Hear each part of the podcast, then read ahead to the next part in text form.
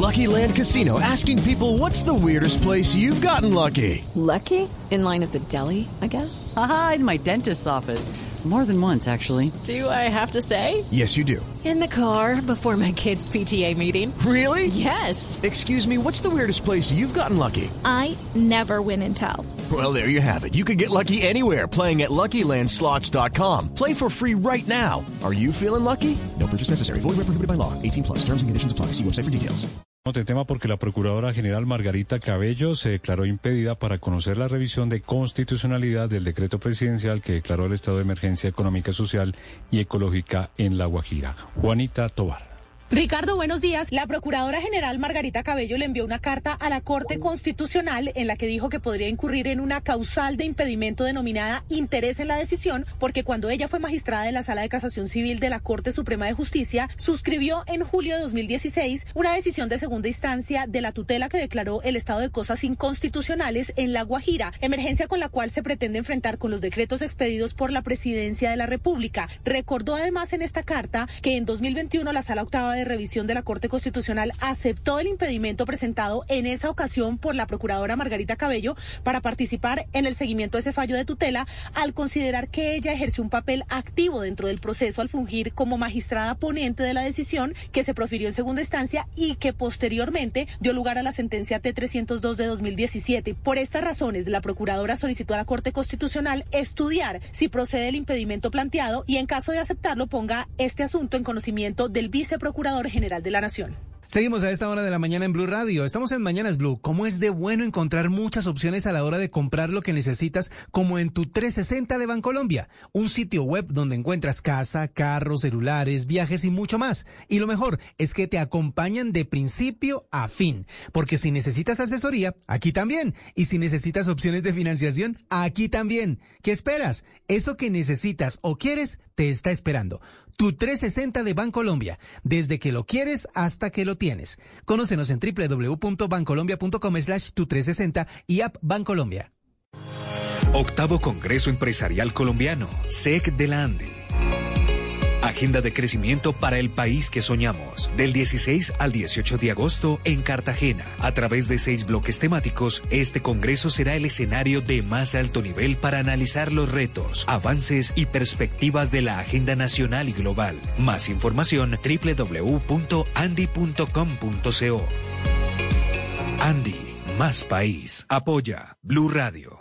Seguimos a esta hora de la mañana en Blue Radio. Estamos en Mañanas Blue. Vuelve Expo Vinos, la feria de vinos de Colombia. Prográmate del 2 al 5 de agosto y visita Corferias. Disfruta de catas, música, vinos y mucho más. Tan sencillo como disfrutar un vino. Expo Vinos. Compra tus boletas en tuboleta.com. We're headed back to school. That means the family needs new clothes. So we signed up for Stitch Fix. It's a stylist who does the shopping for us. Stitch Fix is easy. I tell them what we like and give them our sizes. Then we each get a box full of clothes that are just our style. The looks are on point and on budget. We keep what works and send back the rest. And there's no subscription required. Our stylist does all the work, which means I have more time to focus on, well, everything else. Stitch Fix. They just get us. And they'll get you too. Estás escuchando Blue Radio. Invierte tu dinero de manera inteligente con la cuenta para ahorrar de El Popular y disfrútala sin cuota de manejo. Hoy se puede, siempre se puede.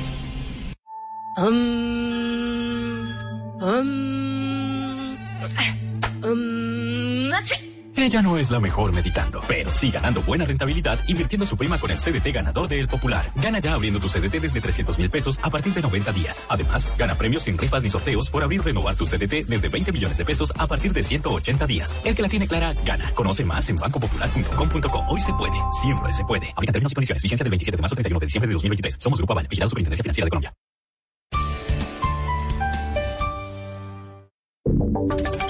Ahora en Blue Radio, la información de Bogotá y la región. Noticia política importante. Esta mañana se consolida la alianza entre Dilian Francisca Toro y Germán Vargas Lleras para las elecciones regionales en el Valle del Cauca.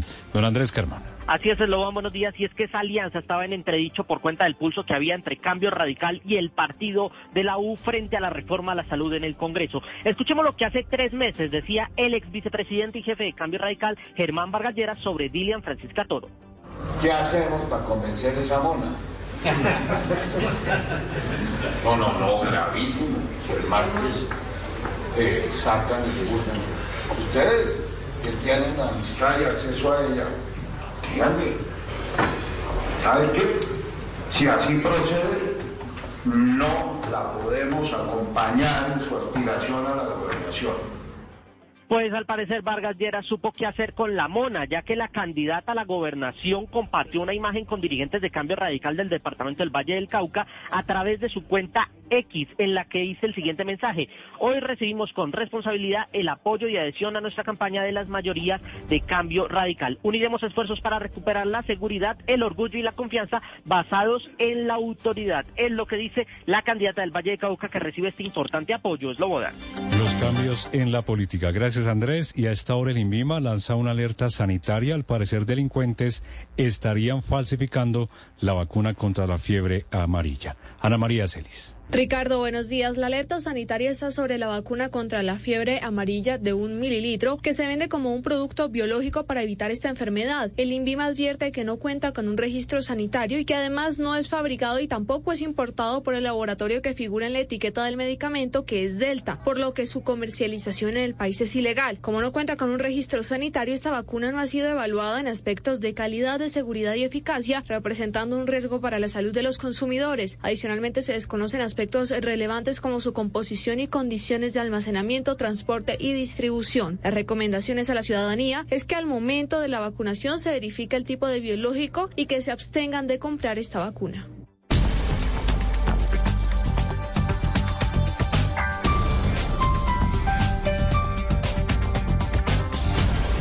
Las victorias y derrotas, la pasión y la afición en juego y los datos de lo último en deportes se lo presenta Mañanas Blue. 10.30, hoy amistoso internacional del campeón de Colombia, Millonarios, a las 2 y 30 en la tarde en España, frente al Real Zaragoza por Copa Libertadores. A las 7 de la noche en Medellín, Atanasio Girardot, Atlético Nacional, Racing de Argentina. A esa misma hora, Flamengo frente al Olimpia. Y por la Sudamericana, 5 en la tarde, San Lorenzo. En Argentina recibe al Sao Paulo sin James Rodríguez. 7 en la noche, América Mineiro, Redul Bragantino. Y a esa misma hora, Nublense frente a Liga de Quito. Los deportes a esta hora en Mañanas Blue. Here's to feeling that we belong and feeling part of something bigger. Here's to being there for each other and finding friends who become family. Here's to the talkers, the listeners, and the cooks. Absolutely the cooks. Here's to the ones we can't imagine not knowing. And here's to all the wonderful and powerful things that happen when we come together. Here's to us, all of us. To learn more, visit mychinet.com. Durante 50 años, Comeva Medicina Prepagada, la primera prepagada del país, ha marcado la evolución del cuidado de la salud de generaciones de colombianos y las que vendrán para convertirlos en su mejor versión. Comeva Medicina Prepagada. Afíliate ya. Vigilado Supersalud. Mi familia me veía como ingeniero y ahora lo soy en la construcción de la primera línea del metro de Bogotá. Estoy muy contento porque pronto demoleremos un puente y en su lugar construiremos dos nuevos, donde por el centro pasará el metro, uniéndonos con la troncal de Transmilenio. Hoy, más de 117 mil personas tienen un trabajo en las obras públicas de la ciudad. Soy Orlando Galeano, ingeniero de la obra del puente vehicular de la avenida Primero de Mayo y tengo mucho que contar. En su cumpleaños 485, Bogotá tiene mucho que contar. Alcaldía Mayor de Bogotá.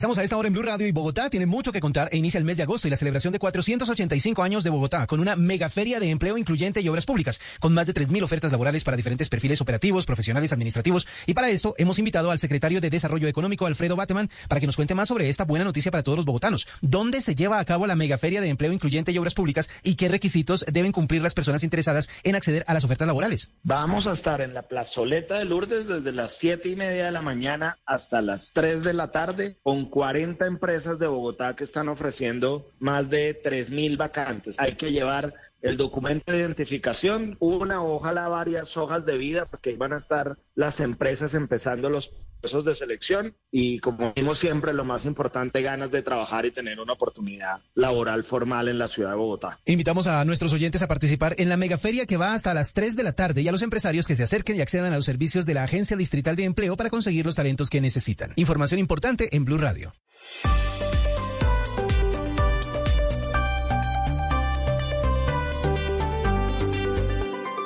Seguimos conectados en Mañanas Blue. Desde este momento dirige Camila Zuluaga.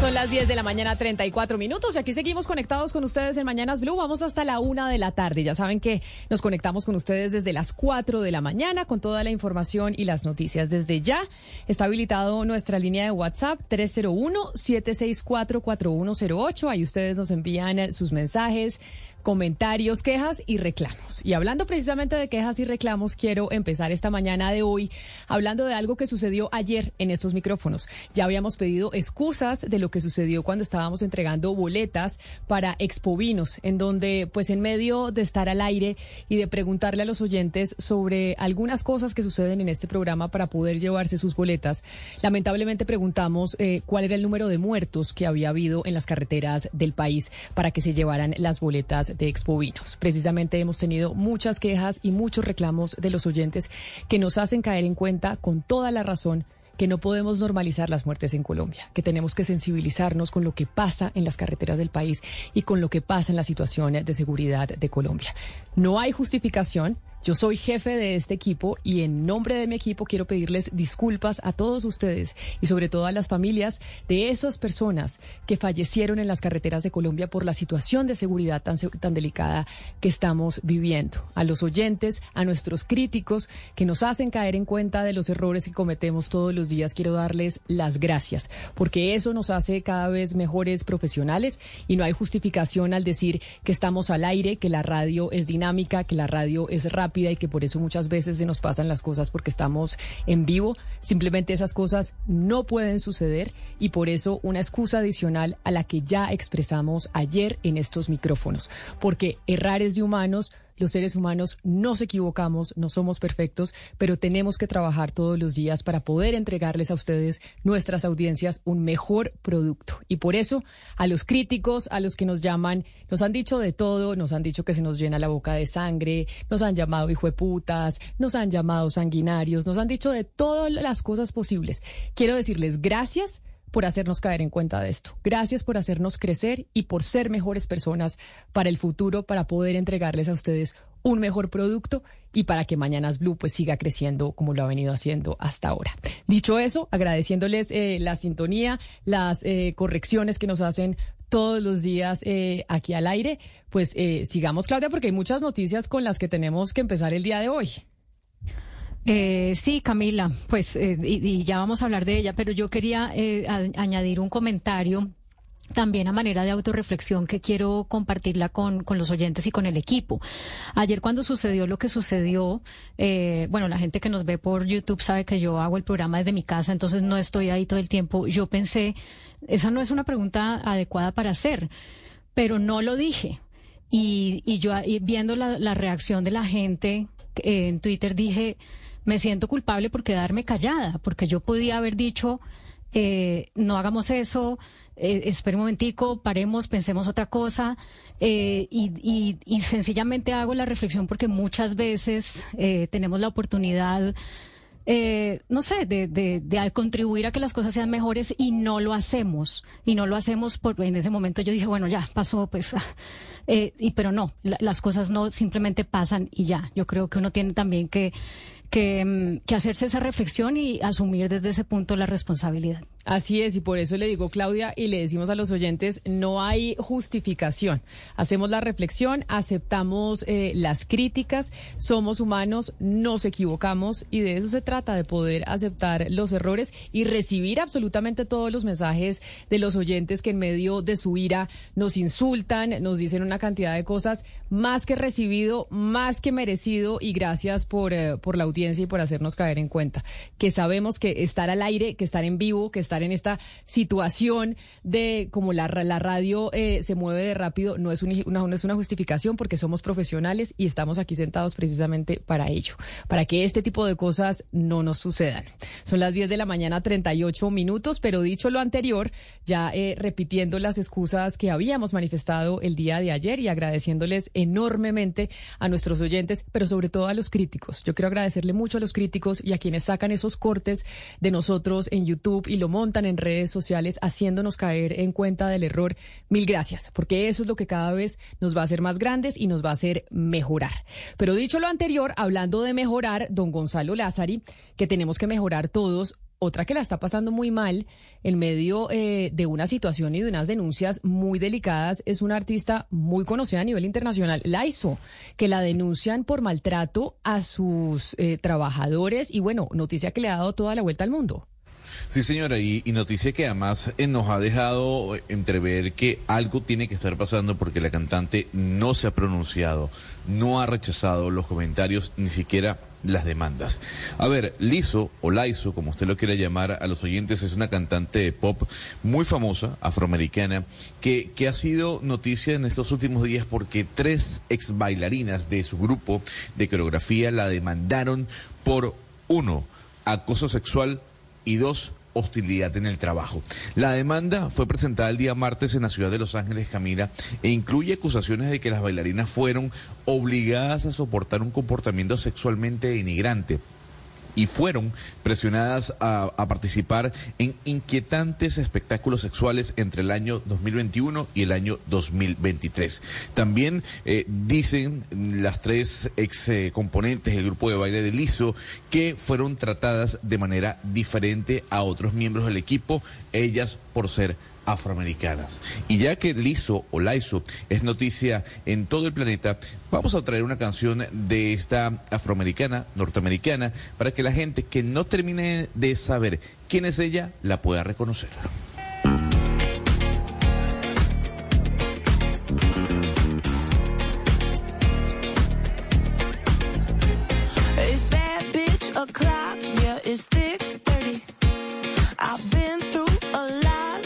I'm still flirty. Is everybody back up in the building? It's been a minute, tell me how you're healing. Cause I'm about to get into my feelings. How you feeling? How you feel right now?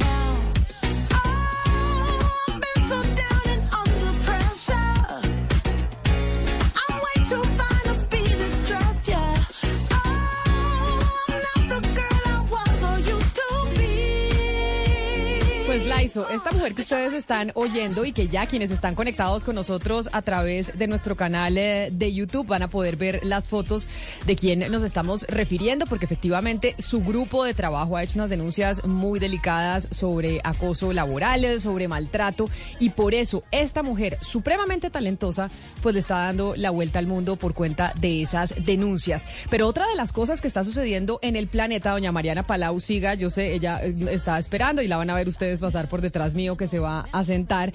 Y es que quiero preguntarle sobre el Día de la Deuda Ecológica que oficialmente llegó. Y es que a partir de hoy estamos en déficit ecológico en la humanidad.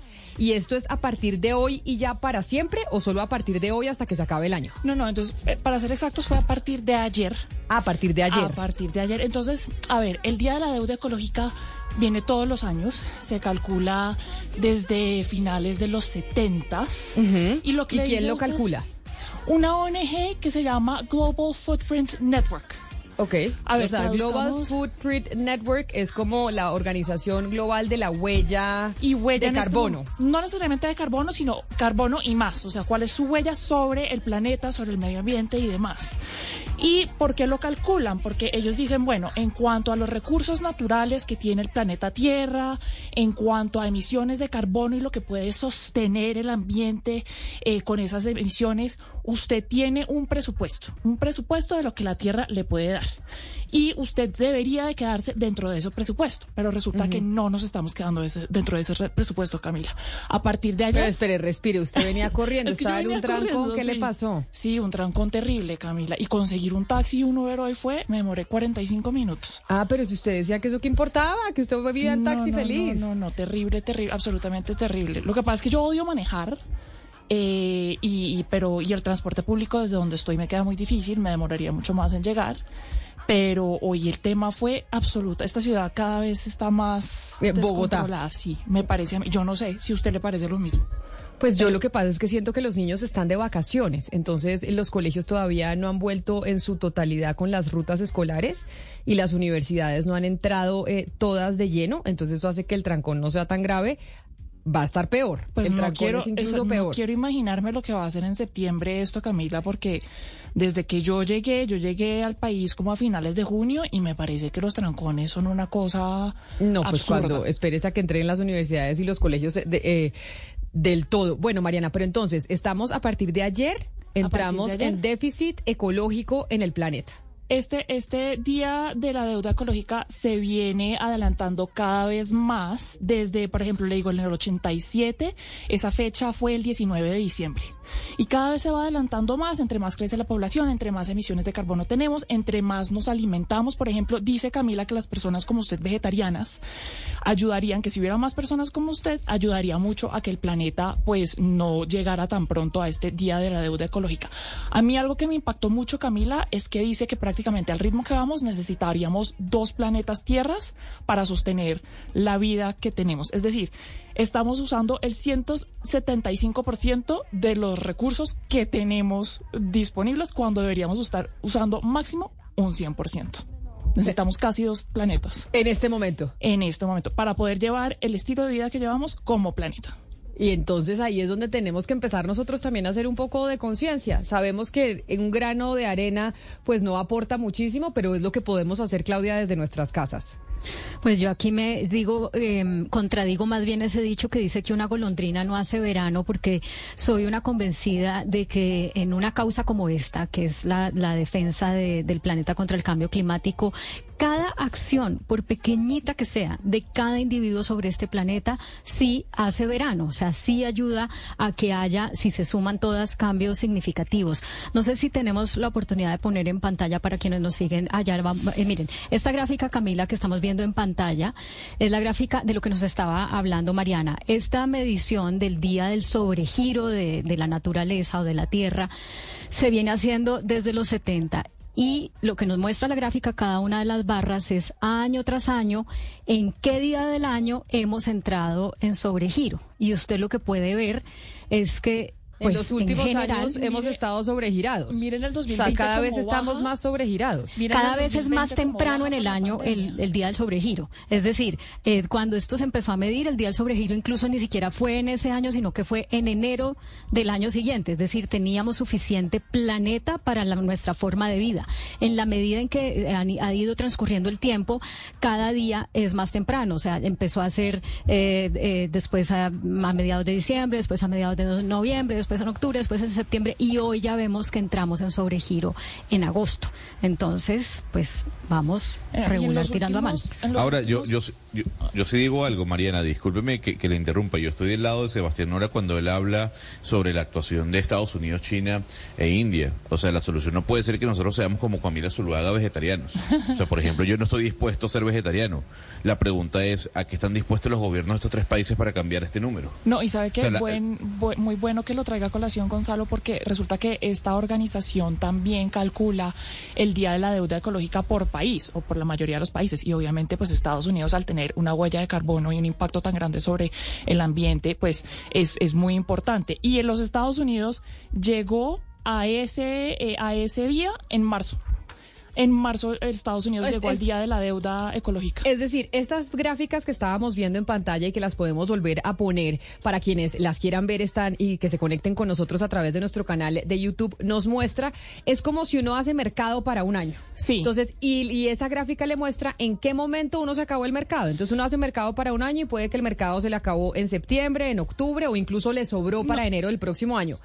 Lo que nos está diciendo esto es que se nos acabó el, el mercado ahorita y se está en el del próximo año. Y el del próximo año, y el del próximo año, y el del próximo año. Entonces, ¿qué es lo que va a pasar? Que eventualmente, pues, los recursos naturales y, y, y, y- y, pues, lo que nos puede dar el planeta colapsa. Y ya no podemos vivir más de eso. Pero, pero lo que dice Gonzalo es muy importante porque, como le digo, el Día de la Deuda Ecológica de Estados Unidos es en marzo y el país eh, que tiene la- el Día de la Deuda Económica más eh, biológica, perdón, eh, o ecológica más temprano es Qatar, que es en febrero. Y es porque, pues, solo tienen petróleo y gas prácticamente y per cápita emiten mucho eh, carbono. Bueno, pues entonces, ¿cómo se llama? Es el día del sobregiro El del planeta. sí, sobregiro ecológico del planeta. Hay Fue ayer. distintas maneras de decirlo y la verdad es que el término en inglés no tiene una traducción exacta porque es overshoot. Overshoot es cuando usted le dispara más allá del, del, del blanco que tenía, ¿sí me explico? Entonces, eh, sí, pero en español es el Día de la Deuda Ecológica. Esto empezó ayer, nos empezamos a sobregirar ayer en el planeta y que pensemos a ser eh, conscientes de lo que está pasando con el medio ambiente en el mundo. Y precisamente por eso vámonos para el departamento de La Guajira, porque hace algunas semanas el presidente Gustavo Petro en compañía de todo su gabinete se fue a La Guajira por la emergencia que se está viviendo en esa región del país. Y una de las cosas eh, y de las decisiones que se tomaron por parte del gobierno nacional fue expedir el decreto para ampliar la cobertura y el acceso al servicio eh, de energía eléctrica en ese departamento, con el cual tenemos una deuda histórica de parte de todo Colombia. ¿Cuál sería el impacto entonces en las tarifas y en la cobertura del servicio eh, de energía después de que se anunciara el decreto en donde se le va a cobrar a los estratos 4, 5 y 6 mil pesos durante seis meses, mil pesos adicionales en su factura y a las empresas, a los establecimientos comerciales, 5 mil pesos en la factura?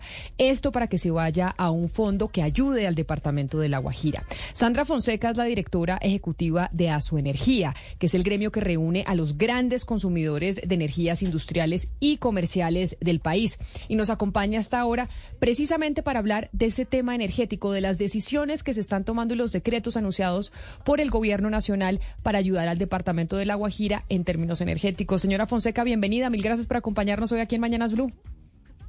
Buenos días, un gusto saludarlos y estar con ustedes en este tema tan importante. Sabemos que se habían estado reuniendo, el decreto se emitió hace dos días, pero que ustedes tenían que hacer una reunión entre los diferentes interesados eh, del sector. ¿Y cuál es el pronunciamiento que hay, o por lo menos la reacción frente a estos decretos o a este decreto en particular que se anunció por parte del Gobierno Nacional?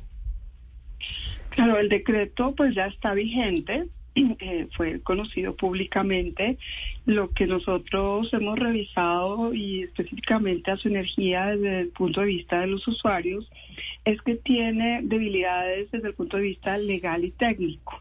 Entonces, pues eh, creemos que existen los mecanismos para que se logren los objetivos para mejorar el servicio en La Guajira, pero aparentemente las decisiones que se están tomando en este decreto irían en sentido contrario, porque estarían causando mayores costos en los temas de generación, estarían causando el desconocimiento de compromisos de expansión y flexibilización de compromisos de proyectos en La Guajira, además de que eh, estaría tomando decisiones en términos de eh, retirar disponibilidad de energía térmica que se necesita en este periodo del niño.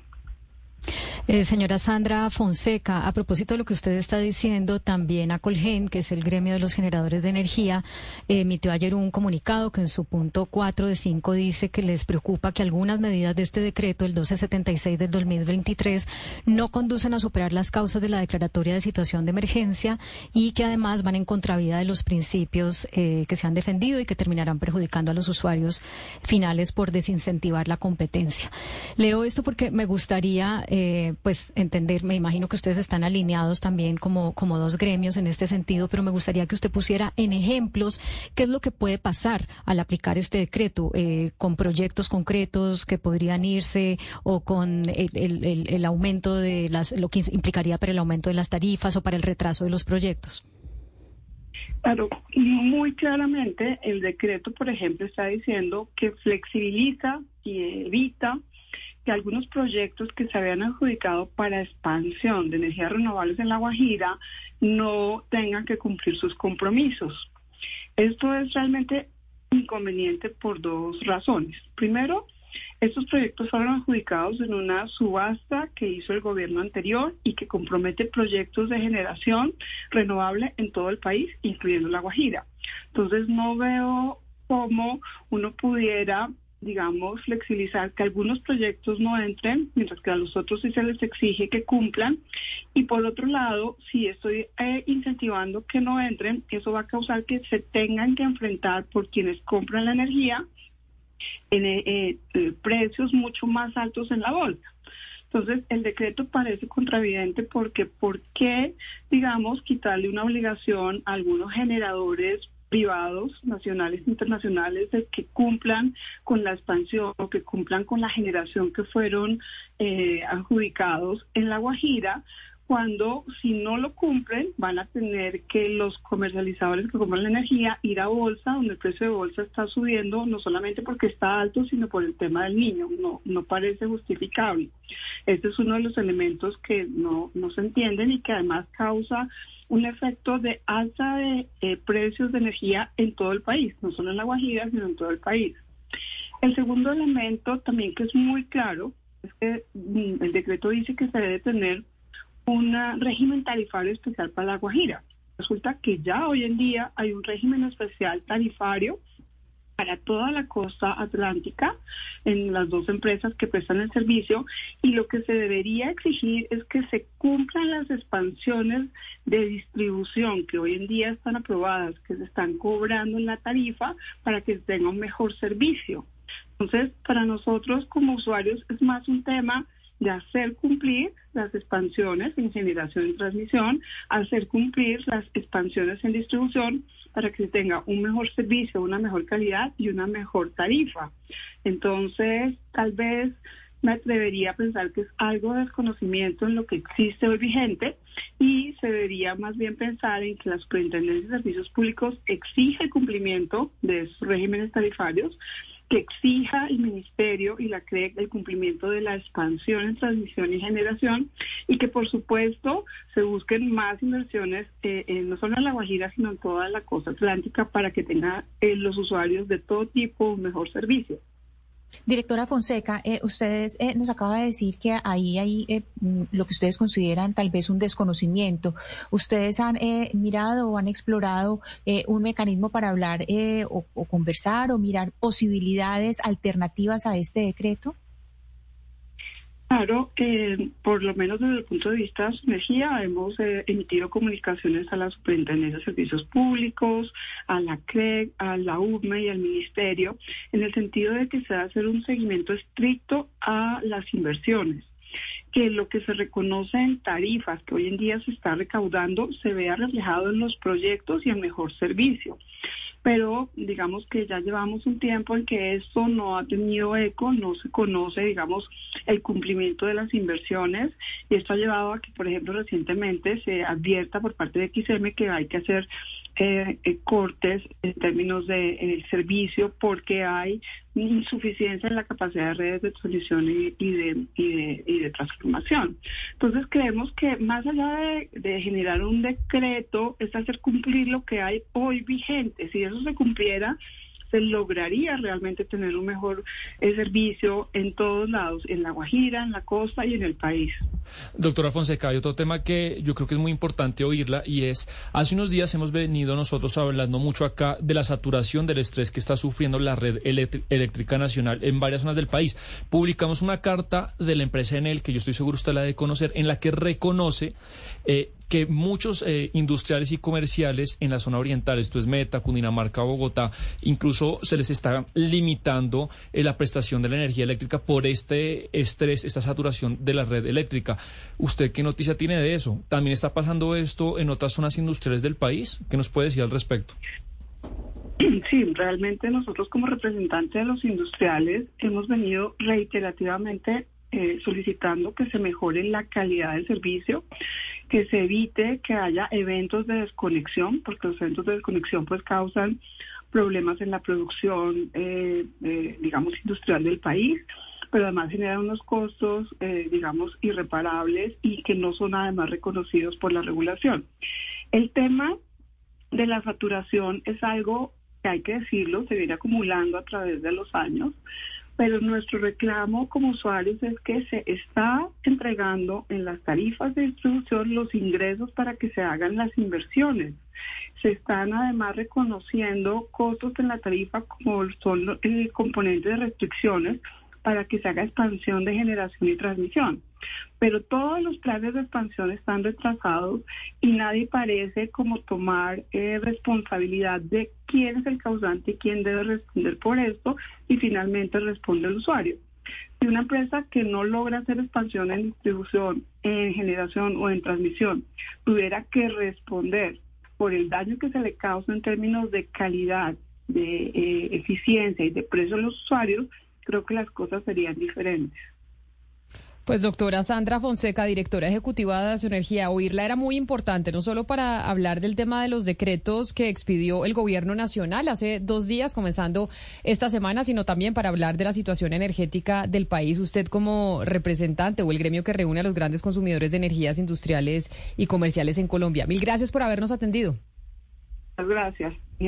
Un saludo muy especial. Son las 10 de la mañana, 59 minutos. Vamos a hacer una pausa y cuando regresemos, usted ya Mariana, que es la más internacional porque le encanta viajar por todos lados y está por lo general en los Estados Unidos, ya se vio Sounds of Freedom, la película esta que se ha publicitado tanto en redes sociales que incluso hablamos desde hace un mes y medio nosotros en estos micrófonos sobre ella? No, señora, cuando me fui a Estados Unidos no estaba todavía, que yo supiera por lo menos. Ah, todavía no estaba en cartelera cuando usted se fue. No, que yo y sabe qué es que yo no soy mucho de ir a cine, me, tengo que volver a cine, pero si está en cartelera la voy a ver. O sea, ¿ya llegó a Colombia? No, a Colombia llega en, eh, en unas semanas, si no me equivoco, pero Gonzalo, usted que tiene los éxitos en taquilla que en algún momento usted me dijo, no la he visto, eh, la quiero ver, pero ha sido una sorpresa y también una sorpresa por cuenta de que se le acusa a la película de ser eh, completamente ideologizada, ¿no?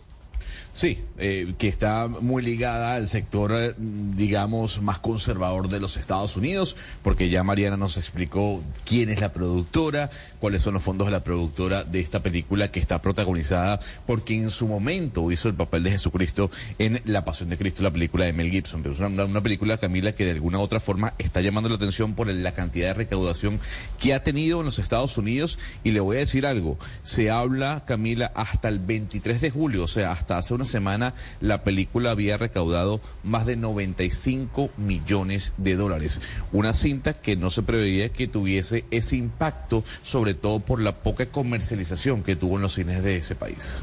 El 31 de agosto se, entrena, se estrena en los cines colombianos. El 31 de agosto se va a poder ver esta película de no tanto presupuesto y que incluso le ganó a otras películas en Hollywood en taquilla en los Estados Unidos con mucho más presupuesto de realización. Pues esa película que además se inspira en una historia de la vida real y que se inspira en menores colombianos, pues la vamos a ver acá en los teatros de nuestro país, pero en minutos vamos a estar hablando con uno de los personajes que inspiró esta película que está dando tanto de qué hablar en los Estados Unidos y en el mundo.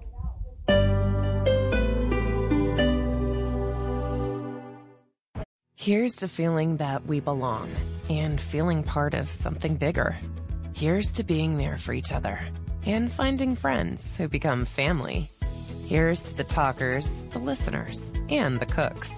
Absolutely the cooks. Here's to the ones we can't imagine not knowing. And here's to all the wonderful and powerful things that happen when we come together. Here's to us, all of us. To learn more, visit mychinet.com. Save on Flex power tools during Flex Days at Lowe's. Trust Flex's 24 volt stacks lithium battery technology. Their most powerful batteries with 200% more power and 300% longer battery life. And buy one select 24 volt combo kit, get one select bare tool free. That's up to $199 value. Lowe's knows savings. Lowe's knows pros. Compared to 18 volt or 20 volt traditional lithium batteries with similar amp hour. Valid through 816. Llegó algo nuevo a Marshalls, bolsos de diseñador. Nuestro equipo de compras consiguió ofertas increíbles en carteras de piel, crossbodies y más estilos de moda. Desde $19.99. Ven a ver lo nuevo en Marshalls. Llévatelo bueno. Los precios son representativos. Precios reales en tiendas y online. Amiga, no vale la pena. Más bien yo paso por ti. Te invito a almorzar, te compro algo lindo para por la noche, nos ponemos bichotas y salimos de rumba. Si a ti también te gusta ayudar a los demás, te esperamos en la caminata de la solidaridad este 27 de agosto. Inscríbete y ponte a prueba en la carrera 3K, 5K o 10K y ayudarás a transformar el futuro de los niños y niñas de Colombia. Inscríbete en solidaridadporcolombia.com. Patrocinan Cámara de Comercio de Bogotá, Eurofarma, apoyan 472, American Schoolway, Ministerio de Cultura, Programa Nacional de Concertación Cultural. Apoya Blue Radio. ¿Sabías que con la tarjeta Tu llave personalizada puedes obtener dos viajes a crédito y lo mejor, usar varios servicios sin pagar más? No pierdas dinero ni tiempo. Personaliza tu tarjeta en www.tullaveplus.gov.co y disfruta de los beneficios que tiene el sistema Transmilenio para ti. Bogotá tiene mucho que contar. Alcaldía Mayor de Bogotá.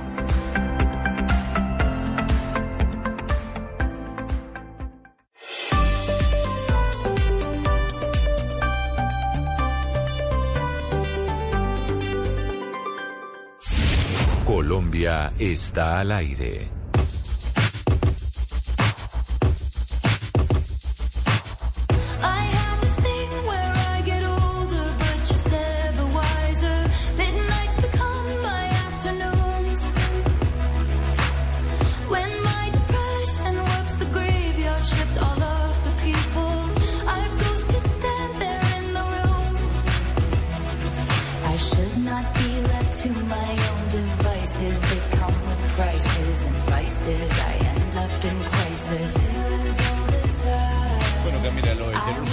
Es impresionante, no solo por la cantidad de gente que está movilizando dentro de los Estados Unidos por su Eras Tour, el cual llegará a América Latina, lamentablemente no hará parada en Bogotá, sino por lo que ella es como persona, a pesar de que algunos que están dentro del mundo del entretenimiento dicen que es algo, eh, digamos, difícil de, de, de, de manejar, ¿no? Sobre todo por el tema del ego, etcétera, etcétera. Pero aquí lo que, lo que muestra... O sea, lo que usted está diciendo una- es que hay gente que acusa a Taylor Swift de que es difícil de manejar porque tiene mucho ego.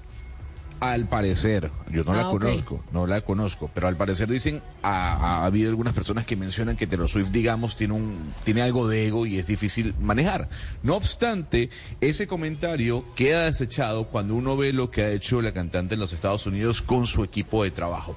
Y es que se ha gastado, Camila, 55 millones de dólares en bonificaciones para su equipo. O sea, a todo el staff de, de Taylor Swift que va desde los camioneros hasta el coreógrafo o el productor le ha dado bonos. Le voy a decir algo. Taylor Swift tiene alrededor de 50 camioneros que trabajan para ella durante la movilización de sus cosas, el escenario, toda la estructura en su gira en los Estados Unidos. Pues bien, Camila, a cada camionero le ha dado una platica, o sea, 100 mil dólares a cada uno de esos 50 camioneros por movilización de todos sus equipos, como bonificación. No solo eso, también al staff de trabajo que está, mm, que va desde ingenieros, desde productores, desde quienes acarrean eh, o, manejan todo el mobiliario del Eras Tour. Se ha gastado, repito, 55 millones de dólares en darle bonos a sus trabajadores. Taylor Swift dándole bonos a sus trabajadores, a los que la acompañan en esta gira, esta señora que rompe todos los récords y sin duda alguna podemos decir que es una de las mujeres o la mujer hoy más influyente en la música del mundo. Tanto así que Justin Trudeau, que se separó, ¿no? Claudia, si vio que anunció su divorcio de su esposa, el señor Trudeau, que le mandó mensaje también a Taylor Swift para que fuera a Canadá. Se divorció uno de los líderes mundiales que, pues por lo general, siempre se califica como uno de los más guapos que está en el poder en estos momentos. Me hace acordar que una vez en una cumbre, creo que era de las Américas, en Lima, Perú, hace un par de años, estaba hablando Trudeau y yo veía a las mujeres embelesadas Porque sí es muy viéndolo. guapo. Pero no le ponían, no le paraban bolas a lo que estaba diciendo, si era, no, no, era, ay, qué hombre tan divino. Decía, por Dios, sí, es muy guapo y todo, pero es el presidente. Lo mismo que pasa con el, con el del gobierno español, que, bueno, en fin. Pero lo que yo le quería decir a Gonzalo, que, que nos trae el comentario de que Taylor Swift muy, mm, que, que muy criticada que por su ego, simplemente una anotacióncita para que eso no pase por alto. Y es que generalmente a las mujeres con carácter, exitosas, con liderazgo, la manera de, mm, digamos, de criticarnos es decirnos es que tenemos el ego muy alto, es que somos muy eh, complicadas, que somos muy difíciles. No, sencillamente es una mujer con carácter. Punto. Y además supremamente exitosa. Hablando de mujeres, ayer fui a ver Barbie. ¿Ya se la vio usted, Mariana? No, se la vi. No, María, ¿pero ¿usted qué anda haciendo en las tardes? ¿A qué se dedica? Cuénteme. ¿Clases de portugués? ¿Y es que ¿La se va a ir a vivir a? Brasil o se va a ir a vivir a Portugal? No, mm, usted otra vez con el tema de Portugal, ¿no? No, señora, ninguno de los dos, pero quiero viajar mucho a Brasil y a mí me gusta aprender idiomas. Ok. Entonces, es, mm, por el momento, ese es mi hobby de la tarde. Ana Cristina, ¿usted ya se vio Barbie o todavía no se ha visto Barbie? Eh, no, Camila, no me la he visto y no tengo como mucho afán, no. No, yo fui a verla tampoco. ayer porque dije, bueno, ya voy a ir con, con unas amigas que teníamos una cita, un date, y fuimos a verla. Yo ya no me acuerdo muy bien el comentario que usted hizo de Barbie, Claudia, pero yo tengo que decir que a mí me pareció lo más clichésudo frente al tema del feminismo que he podido ver en mi vida. O sea, no había un mensaje que siguiera que no supiera yo que iba a venir. Yo decía, es, entiendo el empoderamiento femenino, entiendo todo el mensaje que se quiere mandar, pero me parece que está lleno de clichés.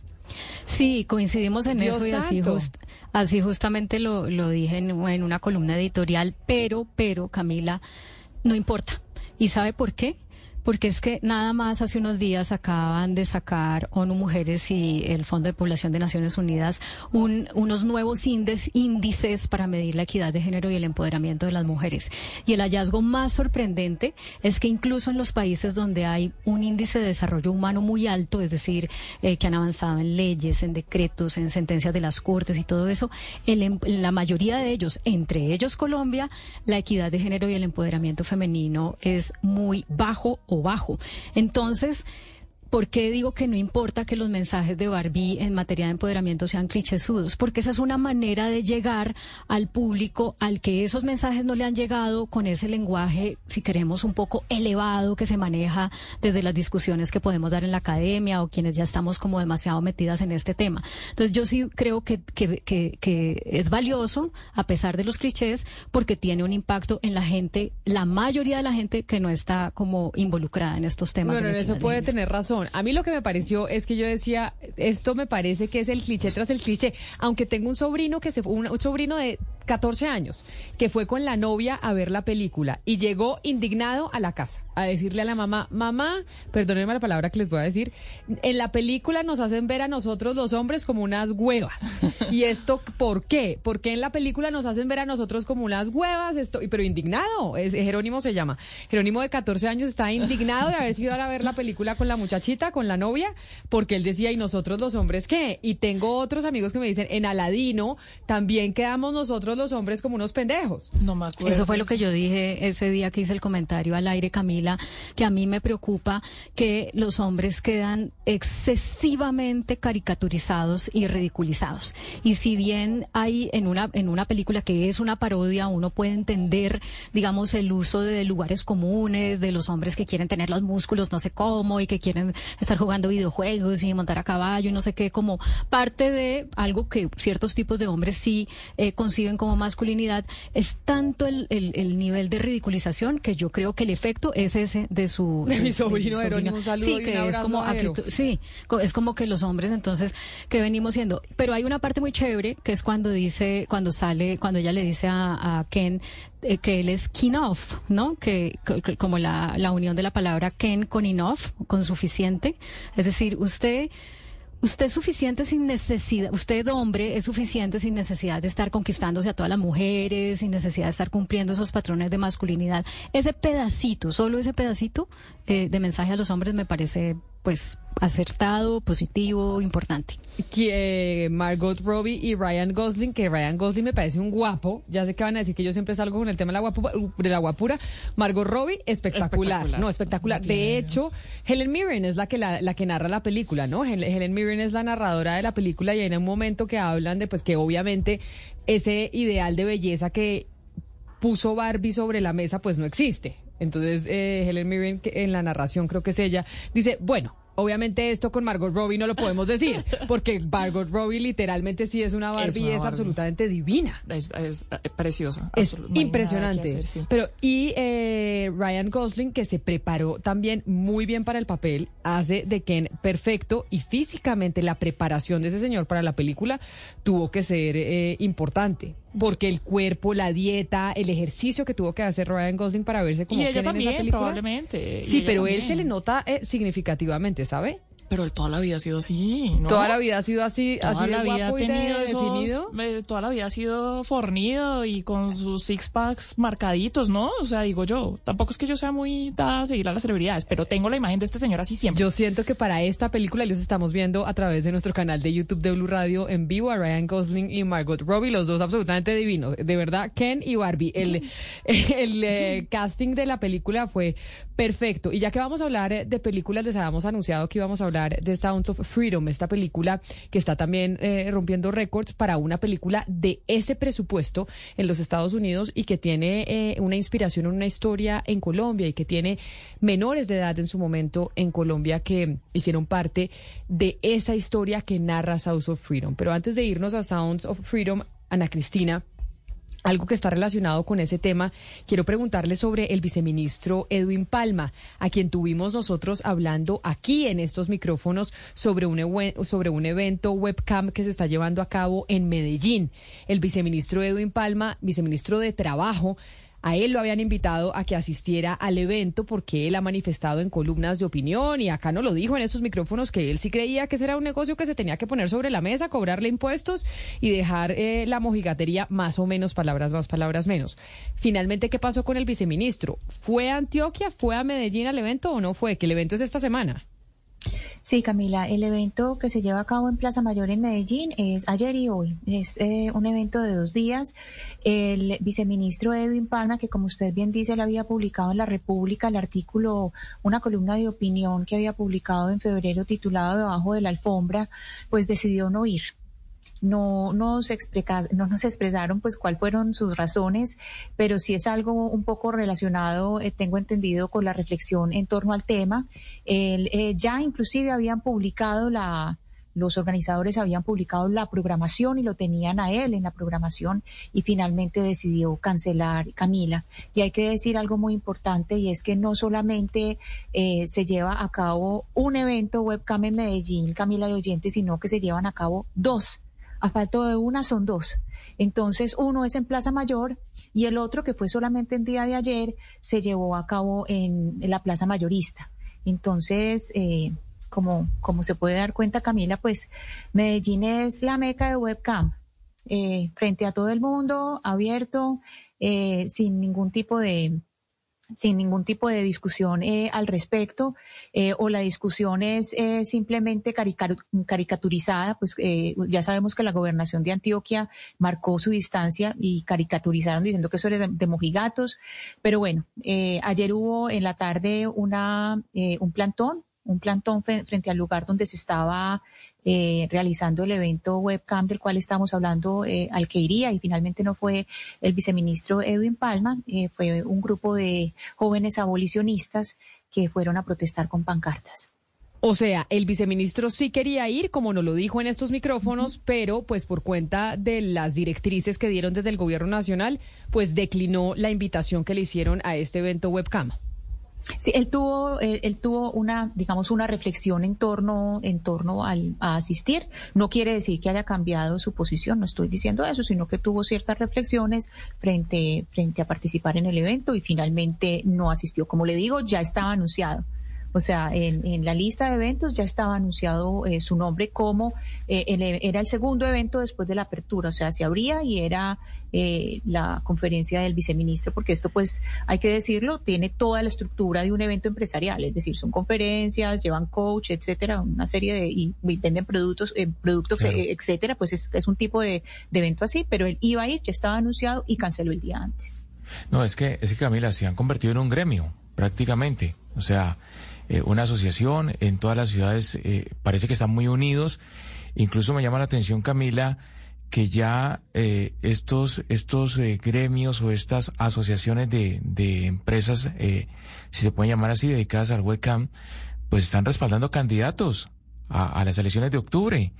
Ya hacen reuniones eh, respaldando a, a candidatos a alcaldías y también tienen candidatos al consejo. En el Valle del Cauca, por ejemplo, ya hay varios casos de candidatos con respaldo de estas personas. Entonces me parece que, que bueno, no solamente en Medellín, sino en diferentes partes del mundo que se han unido y están intentando conformar un gremio nacional. ¿A qué candidatos están apoyando, Hugo Mario? Yo me acuerdo que usted una vez nos trajo a un industrial eh, webcam y a una modelo webcam aquí a los micrófonos de Blue Radio y que fueron allá a la cabina a estar con usted. De pronto, no sé si Cali y Medellín sean como centros más importantes de esta industria que otras partes del país. ¿A qué candidatos? ¿Allá en el Valle del Cauca algunos?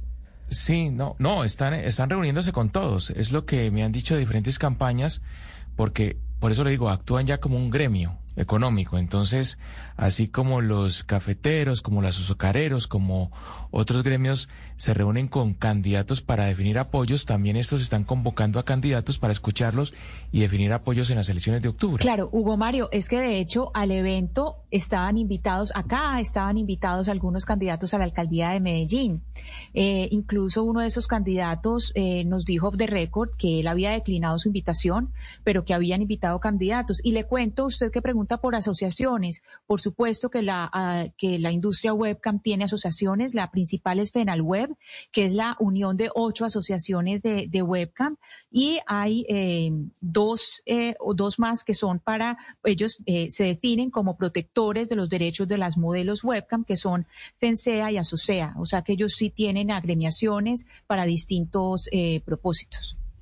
Pues no va el viceministro Edwin Palma, con quien hablábamos y que nos regaló unos minutos muy amablemente en su momento a ese evento webcam en Antioquia. Muchos debates hay alrededor de esa industria por parte de unos que la quieren pues regularizar y decir que hay que ponerla sobre la mesa y otros que pensamos que eso es la puerta de entrada a la explotación sexual en Colombia, que entre otras es motivo de la película de la que vamos a hablar en unos minutos que se llama Sounds of Freedom. Pero antes quiero que nos pongamos a hablar del Mundial de Fútbol eh, Femenino. Y no podemos hablar del Mundial de Fútbol Femenino sin música y sin la banda sonora de esta Copa del Mundo que tiene a las mujeres como protagonistas.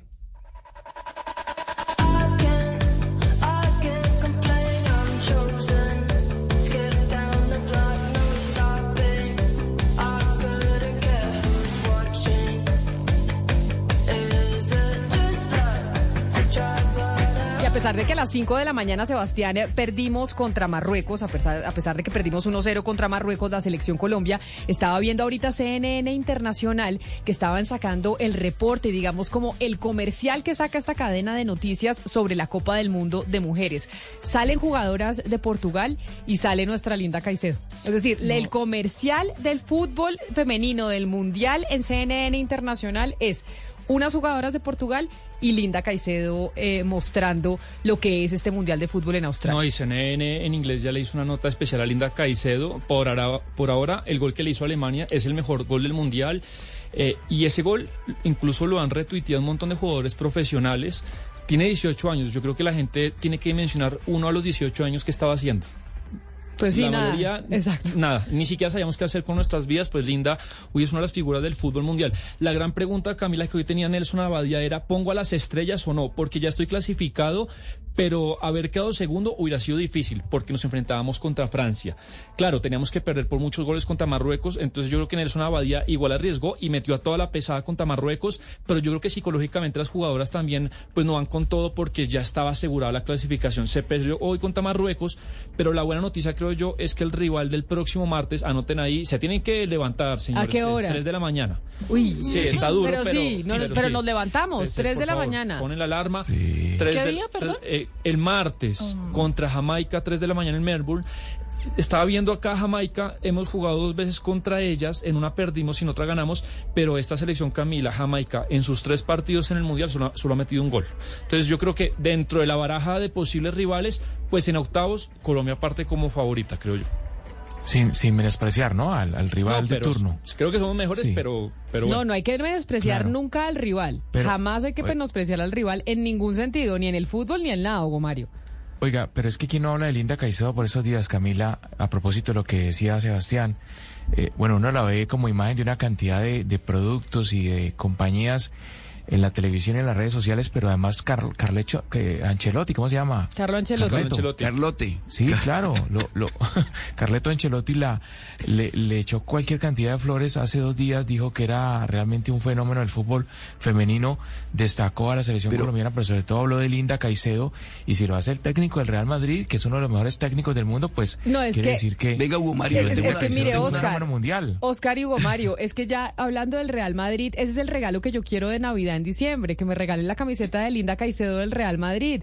Y me da mucha emoción. Y, me, y de verdad uno como mujer y como colombiana se le No, los que- ojos de ver los comerciales de estas cadenas internacionales mostrando a Linda Caicedo como en la representación y la figura del, eh, del Mundial de Fútbol de Mujeres. Camila, es que ella es una estrella del fútbol mundial, sin Sí. duda, sin duda alguna. Pero le quiero contar lo siguiente y tengo una duda. Los premios de las jugadoras les habían ofrecido 60 mil dólares a cada jugadora si pasaban a la siguiente ronda. ¿Qué fue lo que ocurrió? Y resulta que uno lo que está viendo son imágenes que les están entregando, son unas tablets a las, a las jugadoras como un premio por haber seguido en el Mundial. Entonces, ¿en qué quedamos? ¿Les vamos a dar unos buenos premios porque se los merecen las jugadoras del equipo nacional o vamos a, dar- a darles contentillos con unas tablets? ¿Qué Pero hubiese es que- pasado si el equipo masculino hace lo mismo, me pregunto yo? Pero es que son, son dos cosas diferentes. Una cosa es eh, las transferencias que le hace la FIFA que recoge el dinero de la pauta y de todo a cada federación. Y otra cosa es el arreglo que llegan los jugadores, las jugadoras con su propia federación.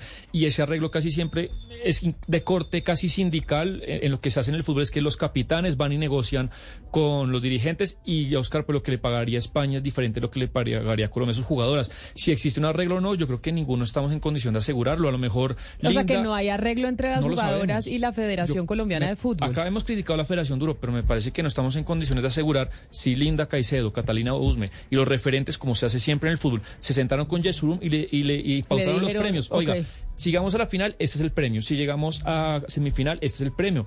Y eso existe y así. No sé si hay arreglo o no, y las jugadoras no han dicho que no haya, no, no hay arreglo. Vamos a ver. Yo, yo quiero compartir unos datos eh, a propósito de eso, porque si bien no estamos en el escenario ideal, sí es importante decir que para este mundial la inversión en las, en las selecciones y en las jugadoras es tres veces superior a la del Mundial eh, Francia 2019 y 10 veces más que para el de Canadá 2015. En este Mundial son 152 eh, millones de dólares. Y eh, antes de empezar el Mundial, Infantino dijo, eso sí, que eh, hay que hacer más por parte de los patrocinadores y de los medios porque las ofertas que recibe la FIFA para la Copa Mundial Femenina son entre 10 y 100 veces más bajas que para la Copa eh, Mundial eh, Masculina. Entonces, ¿hemos mejorado? Sí, significativamente sí, pero todavía estamos muy lejos de algo que se pueda llamar equitativo. No, claro, pero ahí vamos eh, mejorando de forma importante y por eso le decía yo, yo quiero de Navidad la camiseta de Linda Caicedo del Real Madrid, que yo creo que eso, empezar a seguir eh, a las jugadoras, ir a los partidos, comprar el álbum de las, eh, el álbum de Monas Panini del Mundial de Mujeres, todo eso es lo que la FIFA dice, necesitamos que el fútbol femenino genere, porque al final esto es un negocio también, para que pueda, para que pueda tener las mismas retribuciones que tienen los hombres cuando están en el Mundial de Fútbol eh, masculino. Usted hablaba de tablets, Oscar, y sobre tablets, Gonzalo. Usted que acá criticaban a Cristina porque le restringe a sus hijos el número de horas en Internet, en televisión y en los eh, jueguitos de PlayStation, China está en esa misma línea y quiere prohibirle y exigirle a las familias que los niños, los menores de edad, no pueden estar más de dos horas en Internet. Eso se llama libertad, ¿no? Sobre todo en un país como China. Escuche esto, Camila. Eh, lo que está proponiendo el gobierno de Xi Jinping es reducir la cantidad de tiempo en el que los niños adolescentes pueden pasar frente a sus teléfonos. A ver, lo que buscan es tratar de cultivar una buena eh, moral, unos valores socialistas y despegarse un poco de toda esta te- te- tecnología. La propuesta publicada el día de ayer por la Administración del Ciberespacio de China, que es el principal regulador del gigante asiático Camila, requeriría que todos los dispositivos móviles, aplicaciones y tiendas de aplicaciones tengan un modo de niños, así como el modo avión o modo nocturno, Camila, un modo de niños, incorporado en este caso que restrinja el tiempo de pantalla que los niños y adolescentes pueden estar frente a un teléfono. Y ese tiempo diario de pantalla sería de dos horas máximo al día. Eso sí, también dependiendo del grupo de edad. Las restricciones, si se aprueban, Camila, marcarían una expansión de las medidas existentes ya implementadas en los últimos años, ya que, por ejemplo, Beijing tiene como objetivo limitar el tiempo en pantalla de los niños y reducir su exposición a información no deseada. 11 de la mañana, 27 minutos. Eso deberíamos reducirlo también nosotros, el tiempo de pantallas a dos horas. Porque muchas veces usamos la pantalla, pero para trabajar, Gonzalo, está bien, pero un- muchas veces usamos la pantalla en tiempos de ocio, ahí pegados Total. al celular, a Twitter, a Instagram, a Facebook. De verdad, ese tiempo se podría usar en interactuar usted- con No, ¿y seres humanos, en sembrar una planta, dura? en estar No, con el perro, con el siguiente. gato. No, y sabe que ¿Usted para los que sufrimos de ansiedad es terrible, porque genera más adicción y a, su vez más ansiedad. Las personas que se- yo sufro un poco de ansiedad. Ah, no sabía. Sí, y eso es tenaz, porque entonces usted, cuando yo estoy ansiosa, yo tiendo a pegarme más al teléfono. es terrible. Entonces, yo, pues, es que me, me parece muy complejo que en una democracia como Colombia nos vamos a la de China y le exijamos a los productores de estas tabletas y teléfonos y demás que limiten el tiempo en el que uno puede estar enfrente de su pantalla dos horas. No, a los adultos no, pero a los niños sí. Los, o sea, el, el- el Estado sí puede limitar que los niños no tomen alcohol, no fumen cigarrillo, no puedan entrar a ver ciertas películas, así los papás quieran. Dejarlos fumar, dejarlos tomar trago, el Estado dice, no señor, un menor de, de 18 años no puede tomar trago, no puede fumar, no puede entrar a ver estas películas y no puede hacer estas ciertas cosas. Pues lo mismo con el Internet, que, que se está demostrando que puede ser supremamente dañino para los niños. Yo cada vez que voy a un restaurante o paso por un avión y veo a unos papás con unos niñitos de menos de dos años pegados a las pantallas y pegados al celular para que los niñitos no los molesten, porque es la única manera de tenerlos quietos, es que me dan ganas, de verdad, no sabe la vacía que me dan ganas, Claudia, de pegarle a los papás. Que digo, ¿para qué tuvo el hijo si lo va a tener pegado a un celular? No, y además, incluso que yo creo que esa, ese límite de dos años es muy bajo. O sea, yo creo que hasta los 10 años por ahí, eh, los niños, se debería priorizar otro tipo de, de actividades y de relaciones en los niños, eh, de relacionamiento con los niños.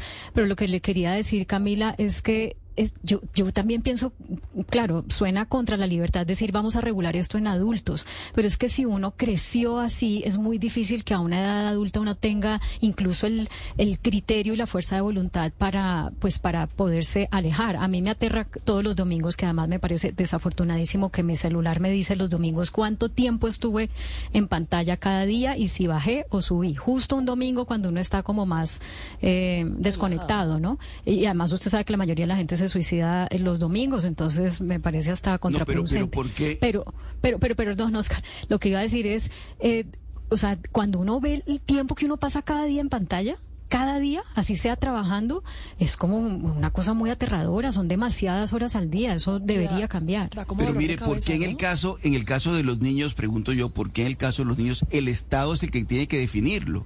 Son los padres.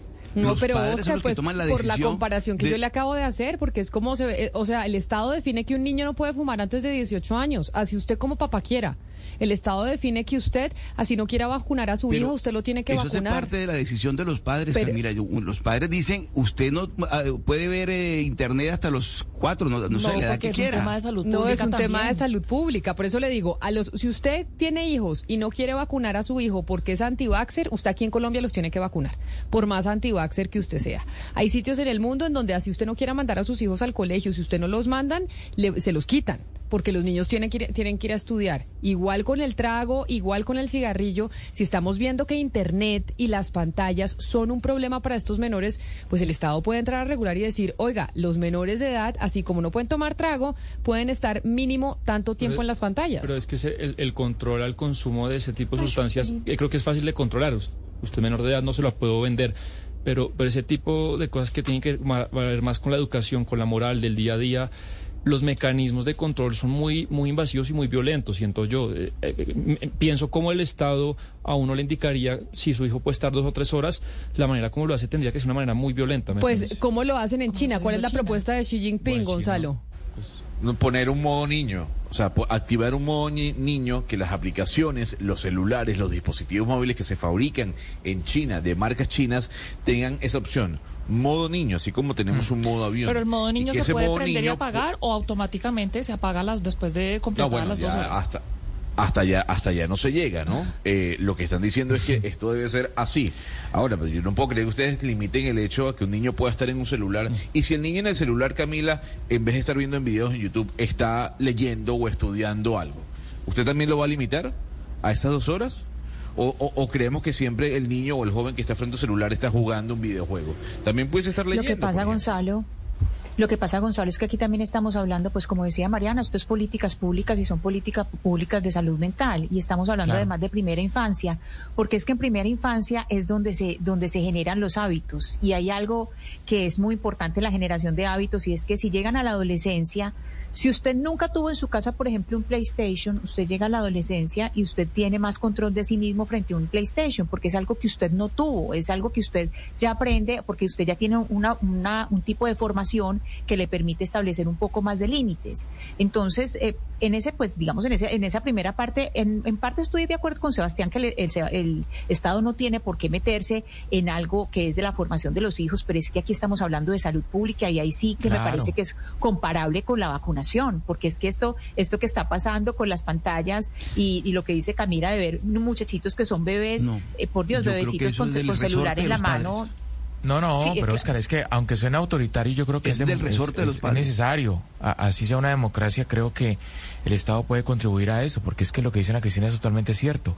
Y usted vaya a una clínica de, psiquiátrica hoy o, o a un centro médico donde atienden casos de salud mental, problemas de salud mental. después, cada Hugo Mario, cuando el hay Estado más se niños, mete, eh, dependientes de estos aparatos electrónicos, hay más niños Pero- adictos a las redes sociales, a los a Después, a cuando el Estado se mete en todos los asuntos, No, Pues sí, no le gusta, Mario, a mucha gente no le cuando gusta, éramos más felices, asuntos, Oscar. ahí sí no les éramos más gusta. felices los niños. Yo soy de los que cree que éramos más felices y más sanos los niños de nuestra generación, quienes fuimos niños cuando no existían las redes sociales y no existía el internet, porque jugábamos en el parque con el con el yoyo, con el valero, con con el trompo, montábamos bicicleta. Creo que era y lo más- que mucho más sano eso. y sabe qué es lo que dice Ana Cristina sobre los niños siendo adolescentes y es que los niños pues en el proceso educativo de leer cómo educar un toddler o sea cómo se dice un toddler un gateador Sí, un toddler es el que ya pasó el primer año de edad, probablemente. Exacto, O sea, que ya no es bebé, sino gateador. Exacto. O sea, y ya es... Y es que no, usted le puede decir a un eh, niño chiquito de un año, un año y medio, no hagas eso. Que, y él vuelve y lo hace, ¿no? Entonces vuelve y se acerca a la mesa, y vuelve y se acerca al florero, y vuelve y quiere botarlo. Él entiende que usted le está diciendo que no, y que usted le está diciendo que no lo haga, pero todavía no ha desarrollado la, la, la posibilidad de contenerse. Es decir, no se puede, no puede contener el impulso de que quiere acercarse al florero, de que quiere ir. Y ese mismo impulso que no puede controlar un bebé, un niño de un año, eh, dos años, imagíneselo con las pantallas. Claro. O sea, se vuelven, es, es el desarrollo de una, de una adicción absoluta, en donde incluso el cerebro del niñito, cuando ve una pantalla, no tiene que hacer absolutamente nada, sino que es un receptor absoluto de lo que está viendo. Yo, yo entiendo su preocupación, Camila, el tema de la salud, y, y yo creo que uno, si ve los datos, lo puede compartir. A mí, a mí lo que me genera conflicto, y lo dije aquí una vez, es que como que poco hablar de eso en un país en el que una de las grandes barreras de la desigualdad y la pobreza es esa, la conectividad, el, número de uso de computadores de las zonas marginales, de los municipios Claro, esta es una de las es- grandes barreras, pero es un país en donde el 90% de su población tiene un aparato inteligente, Sebastián. Pero no- pero el número donde- de- pero- pero- y en donde usted ve, por ejemplo, en continentes como África, en donde incluso en medio de la pobreza más absoluta, la penetración que lograron redes sociales como Facebook, que incluso, que incluso hicieron inversiones enormes para poder generar esa conectividad y tener los aparatos y la gente conectada a ellos, no para desarrollo de verdad de la población, sino para estar en redes Pues las sociales. dos cosas. Es que yo creo que lo- obviamente si usted tiene conectividad habrá redes sociales, pero es que uno ve, Camila, la conectividad del país es del 60%. Pero- Es- o sea, el rezago nuestro respecto a los países desarrollados, y yo y, lo- y lo- el otro día lo decía muy bien la, la República, yo creo que es imposible que Colombia supere la pobreza si no tenemos conectividad a Internet y... Pero pues es que conectividad a internet no significa eh, entonces todo. darle Horas ilimitadas de tener acceso a una pantalla. no, pero son cosas, es que estamos hablando de cosas básicas, no de exceso. Es que los números de Colombia realmente son muy, muy Claro, pero lo que le Pero, estamos diciendo pero es que de eso es de- pronto- pero entonces eso nos limita a tener la discusión sobre si los niños deben estar frente a la pantalla o no. O sea, que tengamos un rezago en conectividad implica necesariamente que no se puede dar la discusión sobre si los No, menores se- de edad deben estar en la pantalla antes de los No, dos se años. puede dar y me parece válida, Ah. pero me parece que si Colombia tiene una prioridad sería más promover el uso digital en la Pero porque tienen que ir en contravía. Es decir, ponerle un límite a la cantidad de tiempo que puede pasar un niño frente a una pantalla e incrementar el acceso a esa conectividad. ¿Por qué tienen que ir en contravía? No entiendo. No, no en contra, pero creo que Colombia tendría esa primera prioridad antes o que, sea, que de que es prioridad discutir eso antes que Sí, discutir, es, pues yo no estoy de acuerdo. Pero bueno, es una Ahí opinión de Sebastián, 11 de la mañana, 37 minutos. Aquí está el tráiler. Les habíamos hablado de Sounds of Freedom, de la película. Vamos a hablar con uno de sus protagonistas, pero no uno de sus- de sus protagonistas que de los actores, sino uno de los protagonistas, de las personas que inspiró esta cinta que se estrena el próximo 31 de agosto en Colombia. ¿Cuántos pedófilos has atrapado? 288. ¿Cuántos niños has encontrado?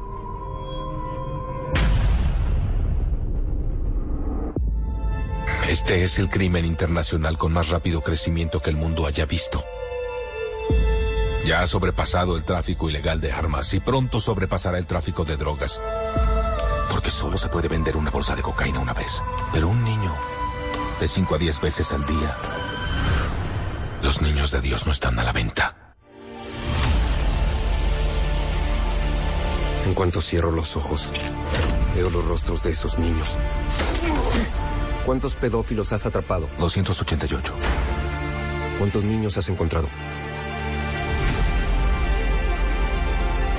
Timoteo, tú rescatas niños, ¿verdad? Quizá puedas ayudarme a encontrarla. Te lo prometo. Somos de Seguridad Nacional. Sabes que no es nuestro trabajo ir a rescatar niños hondureños en Colombia. Si no hacemos nada, será una pesadilla.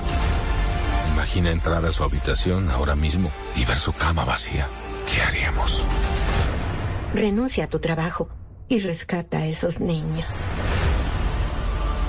En este momento podría estar a una cuadra o podría estar en Moscú, Bangkok, Los Ángeles. Los atrae con su apariencia, les promete el sol y la luna. Es territorio rebelde. Nadie entra ahí, ni el ejército, ni la policía, ni nosotros. ¿Y si ella fuera tu hija? Nadie vendrá a rescatarnos. Estarán solos. Este trabajo te hace pedazos. Y esta es mi única oportunidad de juntar esos pedazos de nuevo. Pues ese es el tráiler de esta película que se estrena el 31 de agosto en Colombia, que ha generado mucha polémica en los Estados Unidos por cuenta de que incluso se considera una película partidista, pero que de todas maneras fue inspirada en una historia real que sucedió aquí en Colombia. Y hoy estamos con una de las personas que inspiró esta película y que por seguridad lo vamos a llamar como se llama en la película. Y en la película se llama Simba. Y así quiero saludarlo y además, eh, pues contándole a la audiencia que decidimos además también transformar su voz por temas de seguridad. Simba, bienvenido a Mañanas Blue. Gracias por acompañarnos. Muy buenas tardes, ¿cómo están? Pues eh, muy contentos de hablar con usted y antes de empezar a hablar de la película y de la historia que hay detrás, que está inspirada, entre otras, en su caso, ¿Por qué Simba? ¿Cuál es el temor que existe todavía en Colombia de hablar y de mostrar la cara y de que sepan quién es usted?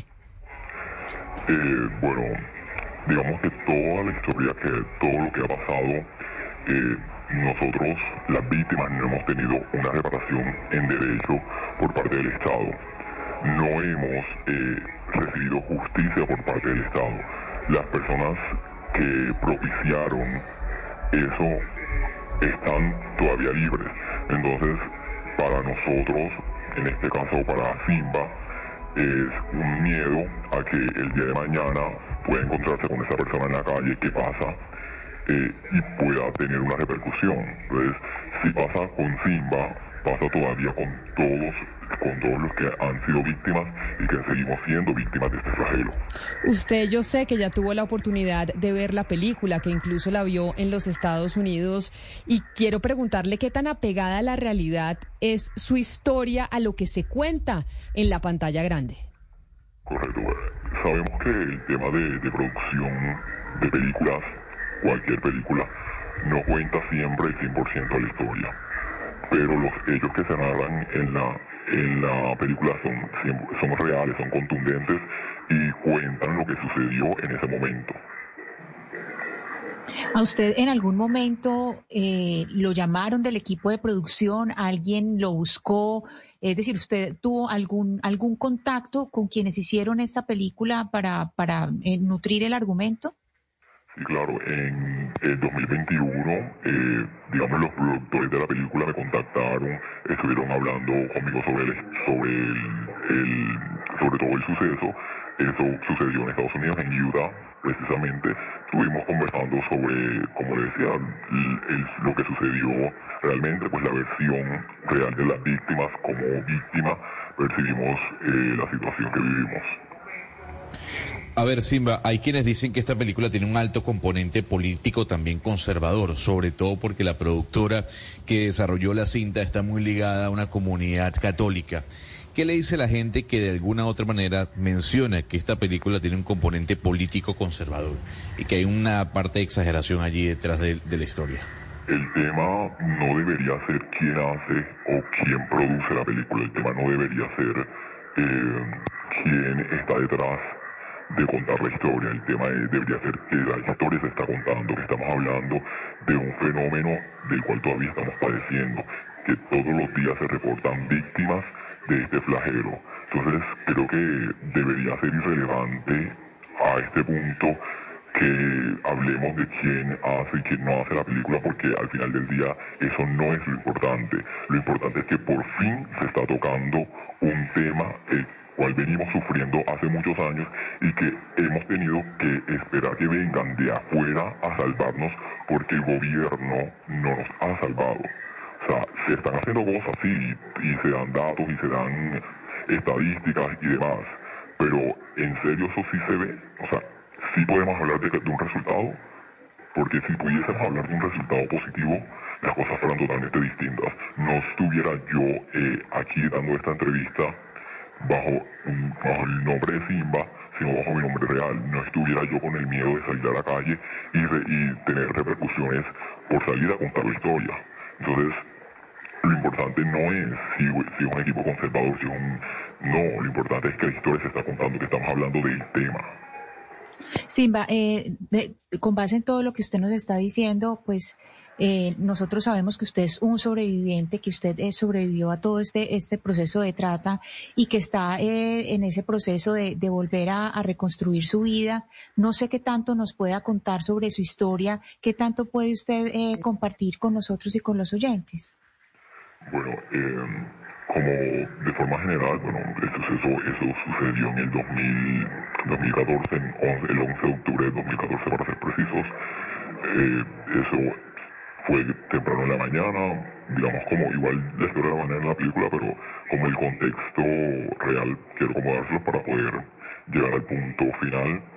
Eh, nosotros, las personas que fuimos, eh, fuimos citados por un, a un evento. eh, a mí me llegó la invitación por una amiga.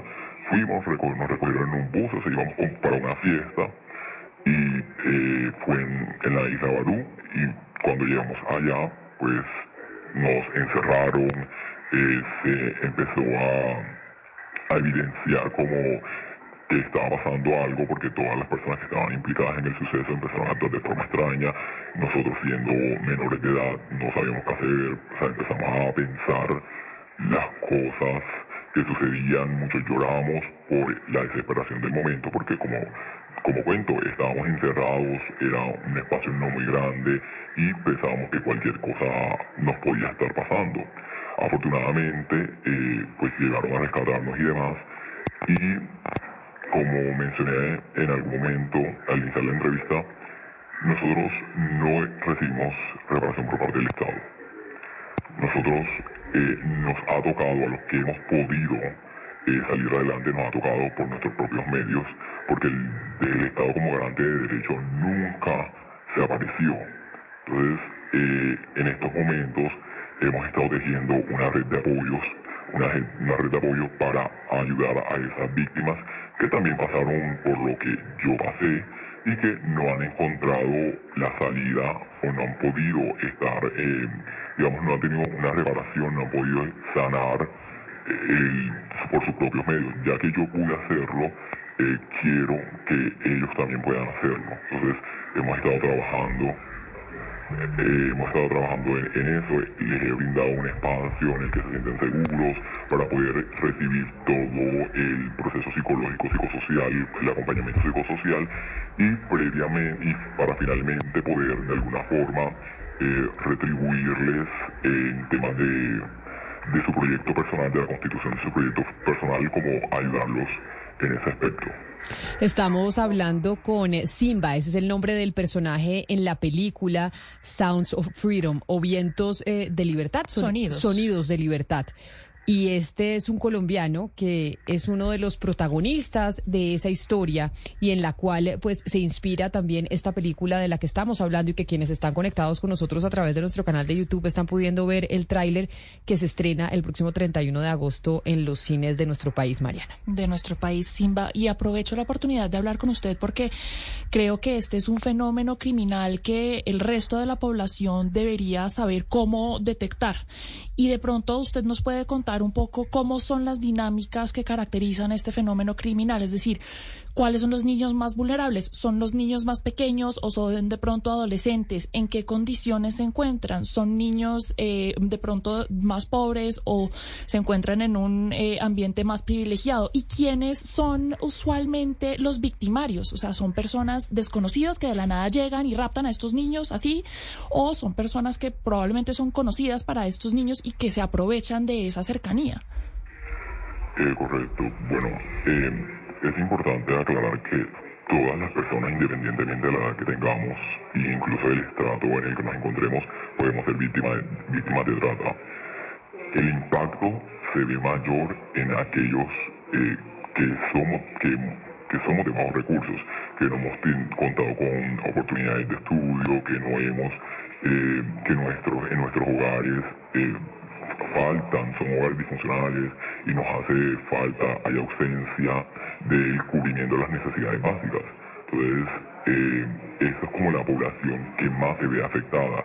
Los sectores marginados, los, sectores olvidados, son eh, el foco para que la- las personas, los victimarios, eh, hagan su, digamos como que hagan todo lo que hacen para poder capturar a, a la víctima. Simba, usted nos dijo en su primera respuesta que las personas responsables eh, del caso suyo y que de alguna manera se ven retratadas en la película, pues no han pagado y que no ha habido justicia. Nos gustaría que, nos actualizara sobre ese proceso jurídico, qué pasó, por qué eh, usted dice que no ha habido justicia, de quién ha dependido que no avancen los procesos. Cuando se hace el proceso de captura, a, los responsables los capturan y estuvieron presos un año y medio, dos años. Ya después salieron por vencimiento de términos. Y he estado en lugares donde me los he encontrado de frente y es un golpe, es un golpe porque eso lo, re- lo remonta uno a ese suceso y uno que ya está en un proceso de reparación, que uno está intentando sanar, es como fuerte, sí, y se hace injusto que de alguna forma nosotros tengamos que cohibirnos de salir a, a espacios por miedo de encontrarnos a ese tipo de personas, pero que ellos puedan seguir haciendo y deshaciendo como si nada hubiese pasado. Simba, en este proceso que usted vivió y por lo que eh, usted eh, pudo tener desde su experiencia, eh, ¿usted ve que hubo o vio que hubo políticos o autoridades en ejercicio que estuvieran involucrados con estas redes de trata? Es decir, ¿había complicidad de las autoridades? No, no tengo una prueba fehaciente de que eso haya sido así, pero no está de más considerarlo, porque si hay corrupción de otro tipo y si, y si hay, digamos, la política está inmersa en otros conflictos, en otros fenómenos sociales, ¿por qué no estarlo en esto? Y sobre la situación que usted vivió y que narra la película, hoy en Cartagena, hoy en Medellín, hoy en Cali, hoy en el resto del país, ¿se están haciendo las cosas realmente para que esto no siga sucediendo? ¿Está habiendo una política pública? ¿Estamos comprometidos con luchar contra la trata de personas, contra la explotación eh, sexual eh, de menores, pero también de adultos? digamos, es un tema de...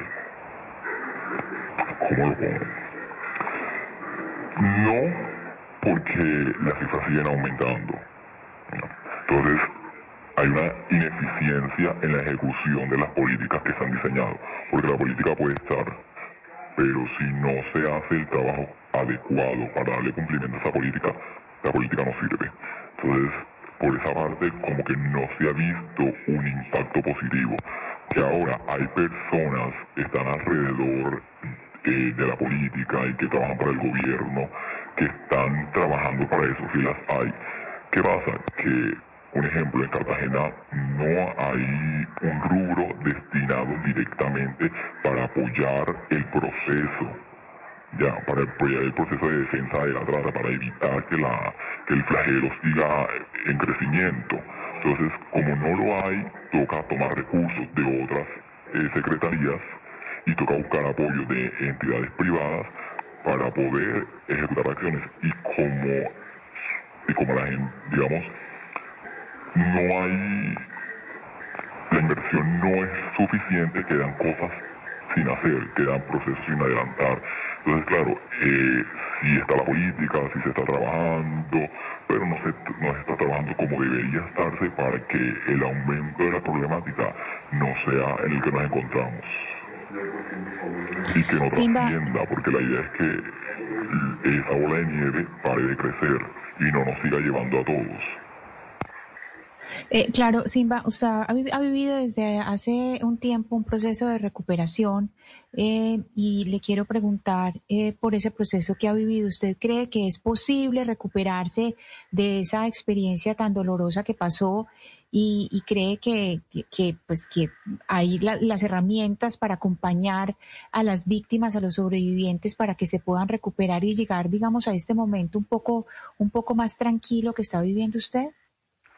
Sí, el proceso de, recuperación y reparación, sí, digamos que sí genera impacto y sí puede darle a uno un nivel emocional de tranquilidad mayor al que uno puede encontrarse cuando vive el suceso de forma reciente. ¿Qué pasa? Que mm, no es un- una recuperación completa, porque siempre queda el miedo, siempre quedan cosas pendientes y nosotros, por más que queramos vivir sin el pasado, solemos cargar con él, solemos traer cosas que, que nos han pasado antes y eso nos evita ser felices al 100%. Entonces, la reparación no es completa.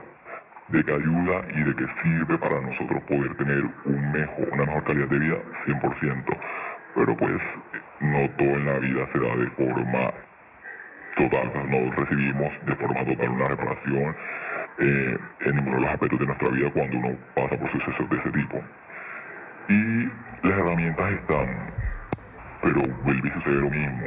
El uso que se les da no es el adecuado.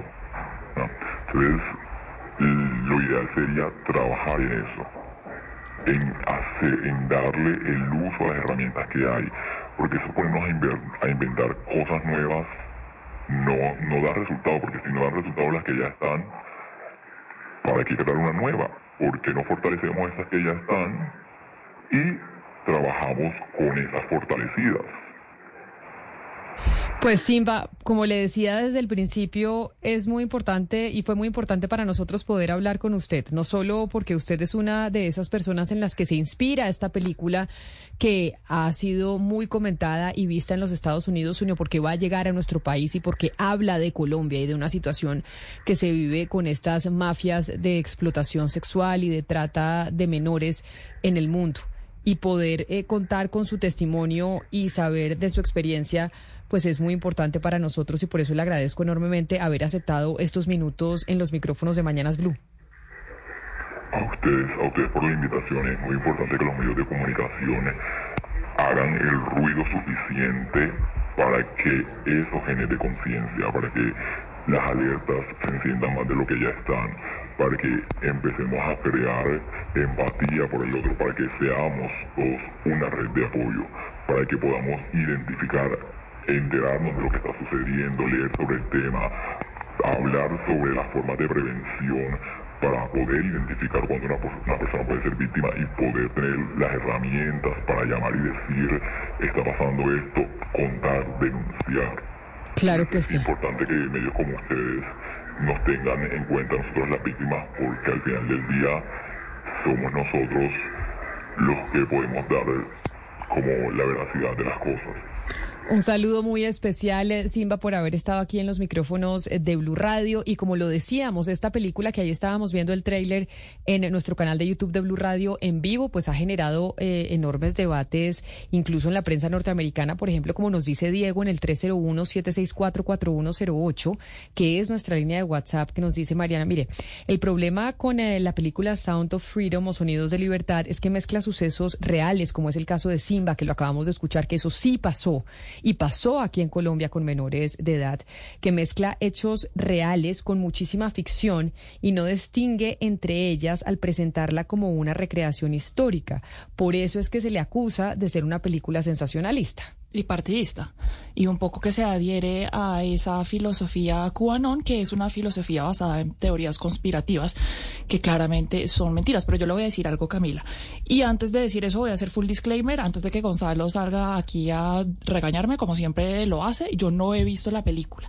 Yo he leído de qué se trata la película he leído una sinopsis de la película he leído descripciones sobre la película y lo que puedo decirle es que uno me la voy a ver y dos encuentro la entrevista que acabamos de hacer con Simba mucho más importante para crear conciencia alrededor de este fenómeno criminal que lo que me anticipo puede ser la película, porque nuestro invitado nos dijo unas cosas muy importantes. Uno, el apoyo a las víctimas que tiene que dársele después de que pues son rescatadas o después de que logran salir de ahí, que es un proceso largo que puede tomar muchos años porque esto es un trauma muy complejo.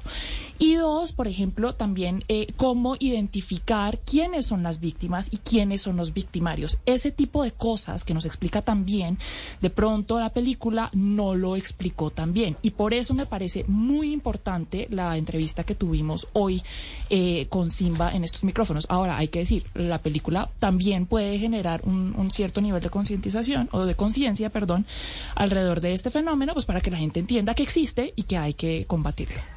Mariana, es que eh, lo primero es decir que es una película, no es un documental, que la gente no lo mire como un documental. Son hechos que sucedieron, pero que están dentro de un entorno de ficción.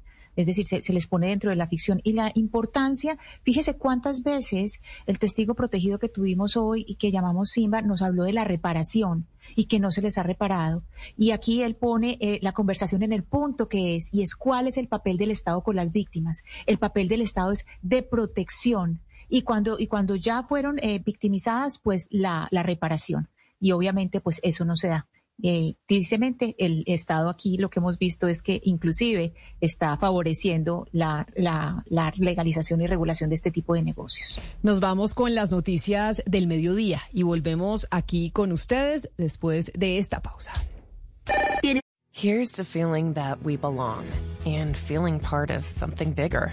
Here's to being there for each other and finding friends who become family. Here's to the talkers, the listeners, and the cooks. Absolutely the cooks. Here's to the ones we can't imagine not knowing. And here's to all the wonderful and powerful things that happen when we come together. Here's to us, all of us. To learn more, visit mychinet.com.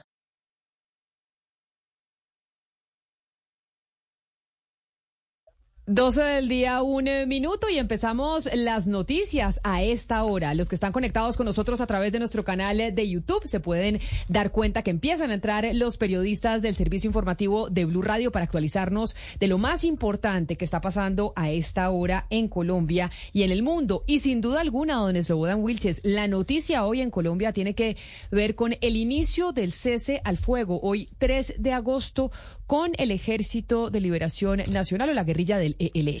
Así es, eh, Camila, muy buenas tardes, muy buenas tardes a los oyentes de Blue Radio y precisamente el comandante de las fuerzas militares acaba de dar a conocer las instrucciones a toda la fuerza pública precisamente ante el inicio del cese al fuego entre el gobierno y la guerrilla del ELN. Valentina Herrera, buenas tardes. Hola, ¿qué tal? Buenas tardes. Pues estas son las instrucciones que el general Elder Giraldo, comandante de las fuerzas militares, transmitió a todos los comandantes de las tropas en el país vía comunicación radial. Para que estén al tanto de todos los detalles de este cese al fuego que ya comenzó a regir con la guerrilla del ELN. Son varias instrucciones para, digamos, lograr varios objetivos. Uno de ellos tiene que ver con que se, no se cometan ninguna irregularidad ni se afecte ese cese al fuego que fue decretado por al menos seis meses, pero que también se mantenga el monitoreo diario de cualquier hecho que pueda ser considerado como un incumplimiento a lo que se decretó con el gobierno nacional. Le recuerda el general a todos los comandantes de tropa que la, no va a haber ningún, digamos, sitio eh, definido específico para que el ELN esté en su lugar, sino que se van a estar movilizando para adelantar estos diferentes mecanismos de los que ya hemos venido hablando. Que esa seguridad va a estar a cargo de la policía y que ese mm, acompañamiento no voy a haber como un contacto directo entre los comandantes y los líderes de la guerrilla del ELN, sino que todo se tiene que hacer a través del mecanismo de verificación.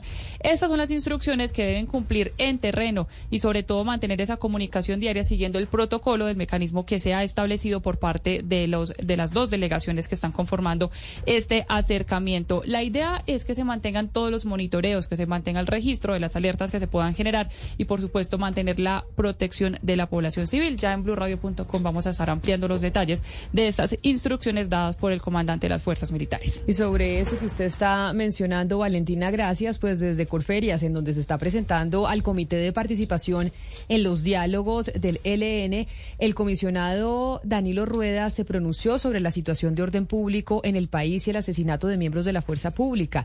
Según el comisionado de paz Danilo Rueda, las disidencias de Iván Mordisco le han dicho que no hay un plan pistola. Santiago Rincón desde Corferias.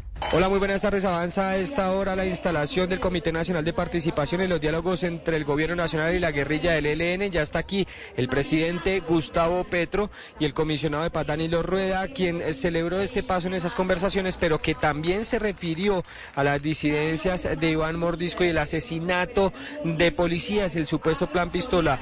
Rueda les exigió que se pronuncien, pero aseguró que integrantes de esa organización le aseguraron que no hay un plan pistola en el país. Le hemos exigido al MC que se pronuncie. Ellos inicialmente nos han dicho que no es cierto. Pero estamos esperando que haya aplicación de ley. están matando policías. Más allá que. Sí, ya ocurrió, se ocurrió en Neiva, claramente manifestamos nuestro rechazo y estamos esperando que el MC se pronuncie. Sobre los diálogos con el ELN que son noticia hoy, el comisionado Danilo Rueda reiteró que así no está explícitamente prohibido en los protocolos, el secuestro está proscrito y que el mecanismo de monitoreo será el encargado de verificar que no se presenten estos casos o de resolverlos rápidamente. Muchas gracias, Santiago. Y vamos a otro punto de Corferias, porque en las últimas horas también habló el canciller Álvaro Leiva y dice que alias Iván Márquez, abro comillas, está perfectamente vivo. Don Mateo Piñeros. El Lobo, pues hace algunas semanas se conocieron esas versiones según las cuales alias Iván Márquez, el jefe de la segunda Marquetalia, habría fallecido por algunas complicaciones de salud. El día de ayer se conoce ese audio en el que él afirma que estos son chismes y en las últimas horas el canciller Álvaro Leiva llegó aquí a la instalación del Comité de Participación de la Sociedad Civil en el proceso con el ELN y aseguró que él desde el comienzo, en diferentes entrevistas cuando le preguntaban, daba pistas señalando que alias Iván Márquez efectivamente estaba vivo. Esto fue lo que. Lo que sabemos es que, es está vivo. La verdad es que en el momento en que se señaló que había muerto, no, estaba perfectamente bien. El alto comisionado para la paz, Danilo Rueda, también volvió a reiterar que tres días antes de que se conocieran las supuestas noticias sobre la muerte de Iván Márquez, él también lo había dicho que había tenido un encuentro con alias Iván Márquez y que en ese momento se encontraba en un perfecto estado de salud. Y eso que dice el canciller Álvaro Leiva, Mateo Piñeros, que él venía dando puntadas de que no era cierto la muerte o lo que se decía de la muerte de Iván Márquez, él mencionó incluso en estos micrófonos, aquí en Blue Radio, que los muertos que vos matáis gozan de cabal salud. Es lo que dijo en su momento el canciller Álvaro Leiva cuando se le empezó a preguntar sobre la muerte de Iván Márquez. Es decir, desde hace rato en el gobierno nacional sí tenían información de que el señor no estaba muerto. Exactamente, Camila. O sea, lo que podemos decir hasta el momento, según lo que confirma el alto comisionado para la paz, Danilo Rueda, y el canciller Álvaro Leiva, pues es que el gobierno tenía la información precisa en su momento de que, pues, Iván Márquez estaba vivo. ¿Qué es lo que pasa? Que a veces lo que ellos esperan es que sean los mismos grupos los que hagan las confirmaciones y pues ya como se conoce ayer el audio de Iván Márquez, ahora sí pues están revelando que tenían esa información desde el comienzo. 12 del día, 7 minutos. Está más vivo que nunca el señor Iván Márquez, según ha confirmado el gobierno nacional. Gracias, Mateo, por la información. Ahora vámonos a hablar de noticias políticas y de proyectos que se empiezan a radicar en el Congreso de la República, porque hay varios llamativos, Andrés Carmona. Hay uno que obviamente va a generar un fuerte debate porque significa pues una, un retroceso en los derechos de las mujeres. Así es, Camila, muy buenas tardes. Y mire, el proyecto es una reforma constitucional para prohibir el aborto. Según el proyecto presentado por cerca de 30 congresistas de la bancada Provida, se propone una modificación de los artículos quinto, undécimo y decimoctavo de la Constitución para incluir conceptos como que el derecho a la vida se establece desde la concepción, garantizar la objeción de conciencia a todas las personas sin distinción e independientemente si se desempeñan en el sector público o privado, así como la declaración explícita de que no existe el derecho al aborto. Escuchemos lo que dice el representante conservador y coautor de la iniciativa, Luis Miguel López Aristizábal. Y es que el país en su mayoría está en contra de ese de esa sentencia que salió de cómo asesinar un bebé a los seis meses. Conocemos muchos niños que han nacido a los seis meses. Camila, de aprobarse el proyecto de reforma quedaría prohibido todo tipo de aborto, incluidos aquellos despenalizados por la sentencia C-355 de 2006, que establece la posibilidad de abortar en tres casos. Peligro para la vida o salud de la mujer, cuando exista grave malformación del feto, que haga inviable su vida, y cuando el embarazo sea el resultado de una violación, así como de la sentencia C-055 de 2022, que establece la interrupción voluntaria del embarazo hasta la semana 24 de gestación. ¿Quiénes radican ese proyecto? ¿Quiénes son los que están detrás de esa iniciativa? La bancada Provida ¿Qué es cuál? Es una bancada que involucra a más de 30 congresistas de diferentes partidos. Ah, es que no sabía yo que había una bancada sí. provida. Eh, entre están congresistas de Colombia Justa Libres, Partido Conservador, por ejemplo. El pues, pero a mí me gusta decirles provida, que están en contra del aborto. Sí, son más de una, de una propuesta más confesional, por así decirlo. ¿Y sabe quién está ahí Eso le iba a preguntar, ¿los 30 quiénes son? No le puedo dar todo el listado, no, no recuerdo, pero por ejemplo está eh, Karina Espinosa, eh, liberal. Ajá. Está la autora de la ley Cero Cachos, está Lorena Ríos de Colombia Justa Libres, está Luis Miguel López Aristizábal y Mauricio Giraldo, conservadores del área, eh, son marianistas, por así decirlo, son creyentes de la Virgen María, y Germán Blanco, presidente de la Comisión Primera del Senado de la República, que es donde va a entrar este proyecto, Camila. Hacen parte entonces de la bancada que está en contra del aborto en el Congreso de la República, pero no es el único proyecto que se presenta en el Congreso, Eslobodan, que va a generar eh, discusión. Pues eh, dos senadoras, estamos hablando de María Fernanda Cabal y Paloma Valencia del Centro Democrático, radicaron un proyecto de ley que prohíbe a profesores de colegios públicos marchar en las calles. ¿De qué se trata la historia, Damián Landines? Y esta iniciativa legislativa tiene como objetivo elevar a rango legal la prohibición de la huelga en los servicios públicos esenciales como mecanismo de protección y garantizar derechos a sujetos de especial protección constitucional. Recordemos que según la Corte Constitucional estos son niños y niñas. En resumen, esto quiere decir que los profesores de colegios públicos les quedaría prohibido salir a marchar a las calles. Ante este proyecto de ley reaccionó Edgar Romero, vicepresidente de FECODE. Nosotros como maestros vamos a, denunciar eh, este, esta pretensión, esta intención de la senadora y llamamos a la clase política eh, a que archiven ese proyecto porque vulnera eh, eh, un derecho consagrado en la Constitución. Con esta modificación, las actividades que se consideran de servicio público esencial son las que se presentan en cualquiera de las ramas del poder público, las empresas de transporte, acueducto, energía eléctrica, las tecnologías, los de establecimiento de asistencia social, todos los servicios de higiene y aseo, los del sector petrolero y las de educación. Ahí están propuestas en el Congreso de la República que seguramente darán mucho de qué hablar, pero ahora vámonos a comentar lo que pasa con Colombia y Estados Unidos. ¿Por qué? Porque hicieron un acuerdo y llegaron a acordar que Medellín, Soacha y Cali van a ser las ciudades piloto donde va a empezar a funcionar el programa Movilidad Segura, que lo que busca es tramitar legalmente la llegada de migrantes y refugiados a los Estados Unidos. Juan Esteban Quintero.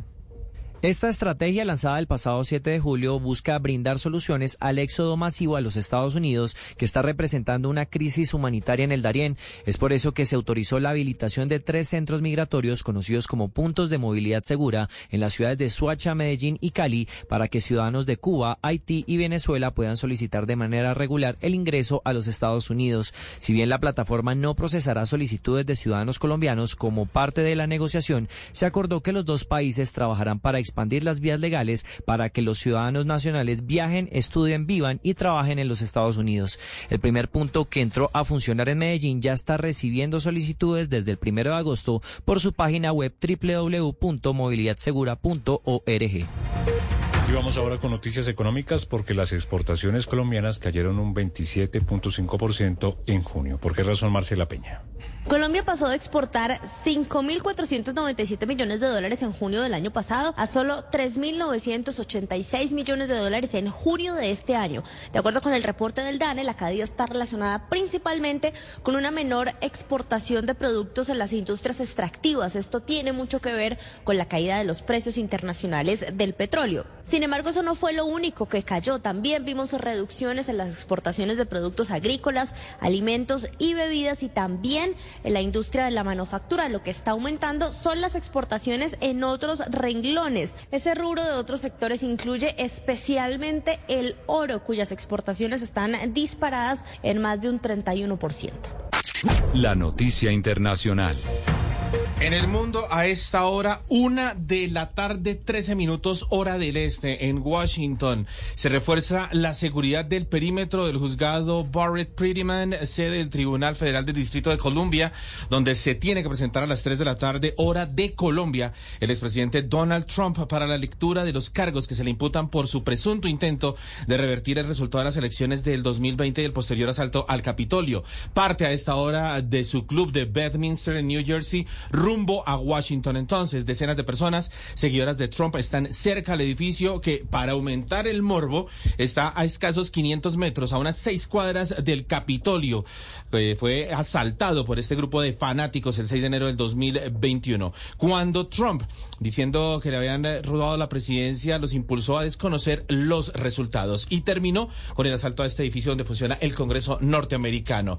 Además, eh, estaba acusado por cuatro cargos. El juez le va a leer estos eh, cuatro cargos y luego él va a ser reseñado, le tomarán las huellas, fotografía, se va a declarar no culpable y luego el mismo juez va a declarar una fecha para el inicio del juicio. Excelsior. La noticia deportiva. A Noticias Deportivas llega desde Europa porque se desarrolló la penúltima etapa del Tour de Polonia, sexta jornada de contrarreloj individual que tuvo un recorrido corto de 16.6 kilómetros, la cual fue ganada por Matías Catania del Quick Step. Matías Catania del Quick Step. Por los colombianos el más destacado fue Fernando Gaviria, quien finalizó a 2.29 del ganador, pero que sirvió para avanzar seis puestos en la general, siendo 141, mientras que Sergio Higuita descendió tres puestos. Este viernes se correrá la séptima y última etapa del Tour de Polonia, con 166.6 kilómetros de recorrido. Será una fracción llana con dos puertos de tercera categoría. Las principales tendencias en redes sociales. En redes sociales la tendencia hasta ahora y pese a la derrota es la clasificación a octavos de final de la selección colombiana de fútbol femenino en el mundial que se disputa en Nueva Zelanda y Australia. La debutante selección femenina de Marruecos también ha sido destacada por parte de los internautas, pues luego de vencer a la, tricolor 1 a 0 y con la ayuda del empate entre Corea del Sur y Alemania 1 a 1, lograron pasar a octavos de final en su primera presentación en la justa mundialista celebrada en territorio de Oceanía. Recuerden que esta y más tendencias las encuentran aquí en Blue Radio y en bluradio.com.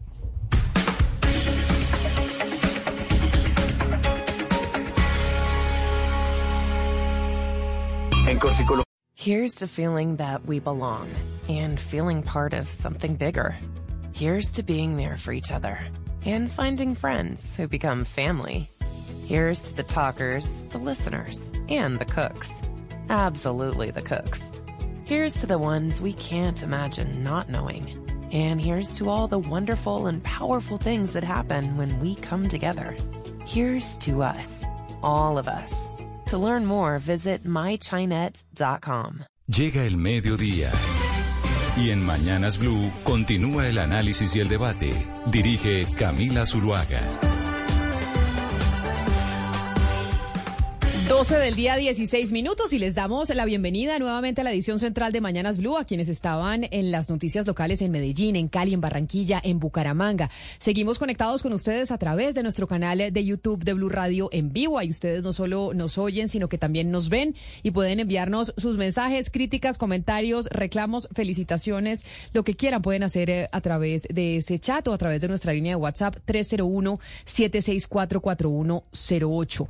3 de agosto. Hoy es el día en que inicia el cese al fuego entre el Ejército de Liberación Nacional, el ELN, y el Gobierno Nacional y el Ejército de Colombia. Pero además es el día en donde se da el acuerdo de participación que se está llevando a cabo en Corferias, en Bogotá un evento Mateo masivo que usted está ya presente desde horas de la mañana. Cuéntenos un poco la agenda de este acuerdo de participación en Corferias, la instalación de la mesa de diálogo. Los participantes, quienes están conectados a través de nuestro canal de YouTube, están viendo exactamente en el salón de Corferias en donde se está llevando a cabo este evento con presencia del presidente Gustavo Petro. Tenemos la oportunidad de... Sí, señora Camila, buenas tardes. Pues le cuento, muy temprano empezaron a llegar las dos delegaciones de este proceso de paz. Por un lado llegaron los delegados de la guerrilla del ELN y por el otro del gobierno nacional.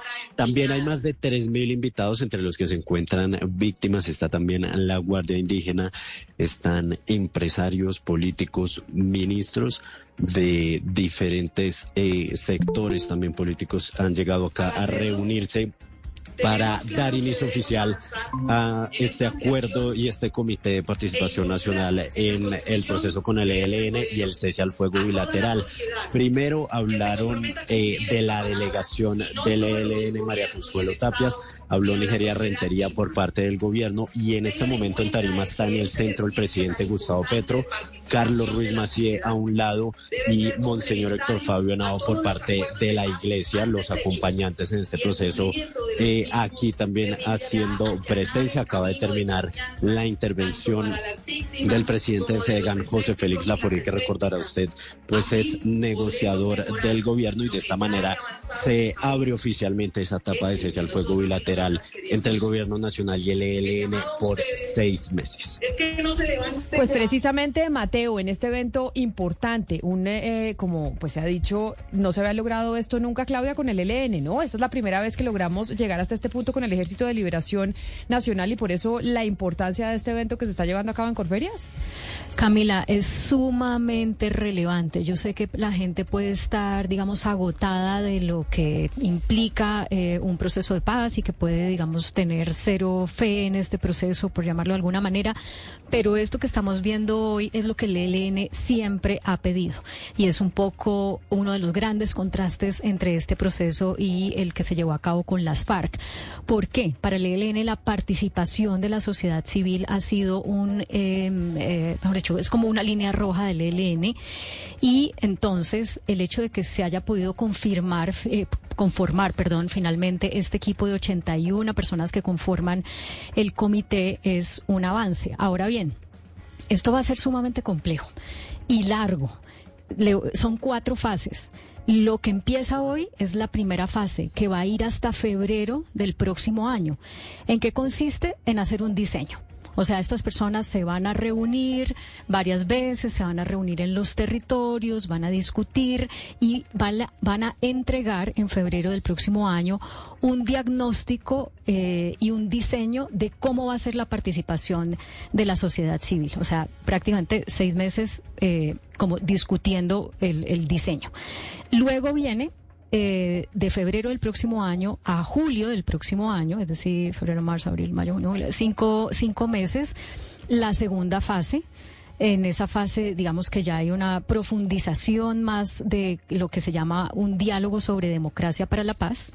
Y luego viene otra fase que dura otros seis meses, es decir, de julio del próximo año a enero del 2025, donde se va a construir una agenda sobre democracia y transformaciones. Así lo han llamado, pues, eh, al menos en los documentos. Y la última fase es la fase de sistematización de resultados, que va de enero del 2025 a mayo de 2025. Recuerde usted que cuando el presidente Petro estuvo en La Habana, hace pocas semanas eh, habló justamente de que en mayo de 2025, y fue muy criticado, dijo se acaba el, conflicto. Y hace referencia, o hacía referencia al presidente, a este cronograma del que estoy hablando, que prevé que este comité de participación sesione hasta el primer semestre de 2025. Es un comité que tiene, como nos decía Mateo, 81 integrantes, son de 30 movimientos sociales, eh, indígenas, gremios, instituciones, para hacer este trabajo que, que se lo van a entregar a los negociadores. No es que el comité llega y diga, esto decidimos, esto pensamos y ya está. No, es un insumo de trabajo para quienes están negociando, tanto de parte del gobierno como de parte de la ILN. Pues precisamente sobre esos miembros participantes de esa mesa nacional nos acompaña uno de ellos. Vamos a hablar con varios, pero está con nosotros en la línea Luis Emil Zanabria, que es el presidente de Red Paz, la Red Nacional de Iniciativas Ciudadanas por la Paz y contra la Guerra. Señor Zanabria, bienvenido a Mañanas Blue. Gracias por atendernos. Muy buenas tardes, un placer saludarlos a ustedes y a todos los oyentes. Sabemos que usted está ya en ese evento que teníamos imágenes y que tenemos imágenes a través de nuestro canal de YouTube en donde está el presidente Gustavo Petro y están esperando el pronunciamiento del mandatario para el acuerdo de participación de mesa de diálogos eh, por la paz. Señor Sanabria, ya nos está explicando Claudia haciendo un contexto de la importancia de estas mesas que ha sido una exigencia del ELN siempre. Pero la participación de la sociedad civil va a consistir en qué específicamente en estas mesas, qué es lo que se busca con este proceso que inicia hoy. Bueno, fundamentalmente nuestra nuestra encomienda, lo que nos han dicho, lo que nos han eh, para lo que nos han convocado es para construir una metodología, una forma de participación que involucre a toda la sociedad colombiana y que al final de la aplicación de la misma podamos tener un gran acuerdo nacional. Como se ha dicho anteriormente, en mayo del 2025. Así que nuestra tarea va durante estos seis meses a través de consultas territoriales, consultas sectoriales, a través también del Internet y de muchas otras figuras, a consultarle al pueblo y a la sociedad cuál es la, la mejor forma de participación. Con esos insumos construiremos eh, ese, ese documento guía, esa metodología que deberá ser refrendada por las partes, es decir, por el gobierno y por el ELN. Señor Sanabria, esa, esa tarea que usted nos está explicando, hay muchas personas que lo están escuchando en estos momentos y que dicen, yo soy un ciudadano, yo hago parte de la sociedad civil y quiero participar, quiero que también lo que yo tengo por decir eh, se escuche y pueda llegar a esa mesa. Un ciudadano de a pie que lo oye, ¿Cómo puede participar? ¿O eso todavía no lo han definido y es lo que precisamente van a empezar a construir? Eso todavía no lo hemos definido. Lo que tenemos claro es que vamos a hacer unos encuentros territoriales, esperamos que sea masivo. Toda la limitante, por supuesto, son los lugares, eh, la economía, bueno, todos esos temas. Allí la gente puede hacernos llegar propuestas. También en los sectores, entonces, que los gremios económicos, que los artistas, que las mujeres, bueno, habrán unos sectores que también nos harán llegar las propuestas. Pero también, como lo dije anteriormente, esperamos que a través del Internet podamos eh, convocar a mucha gente y nos lleguen propuestas. Son propuestas para elaborar la metodología. No, no es en sí misma las propuestas de solución de, la confrontación entre el, entre el ELN y el gobierno. Son las metodologías. Luego sí, en marzo del año entrante, una vez aprobada, empezaremos, dependiendo de esa metodología, y esperamos que así sea, a irradiar a todo el país, que todo el mundo tenga la posibilidad de participar, de opinar, de decir, de construir la paz que quiere Colombia. Y ojalá esto también lo estén escuchando los demás actores armados, porque lo que queremos es que todos los actores armados se involucren en esta participación. Yo sé que esta es para el ELN, pero como miembro de la sociedad civil hago un llamado a los demás actores para que no se dejen eh, no, no, no pierdan este tren de la paz que la sociedad colombiana está construyendo.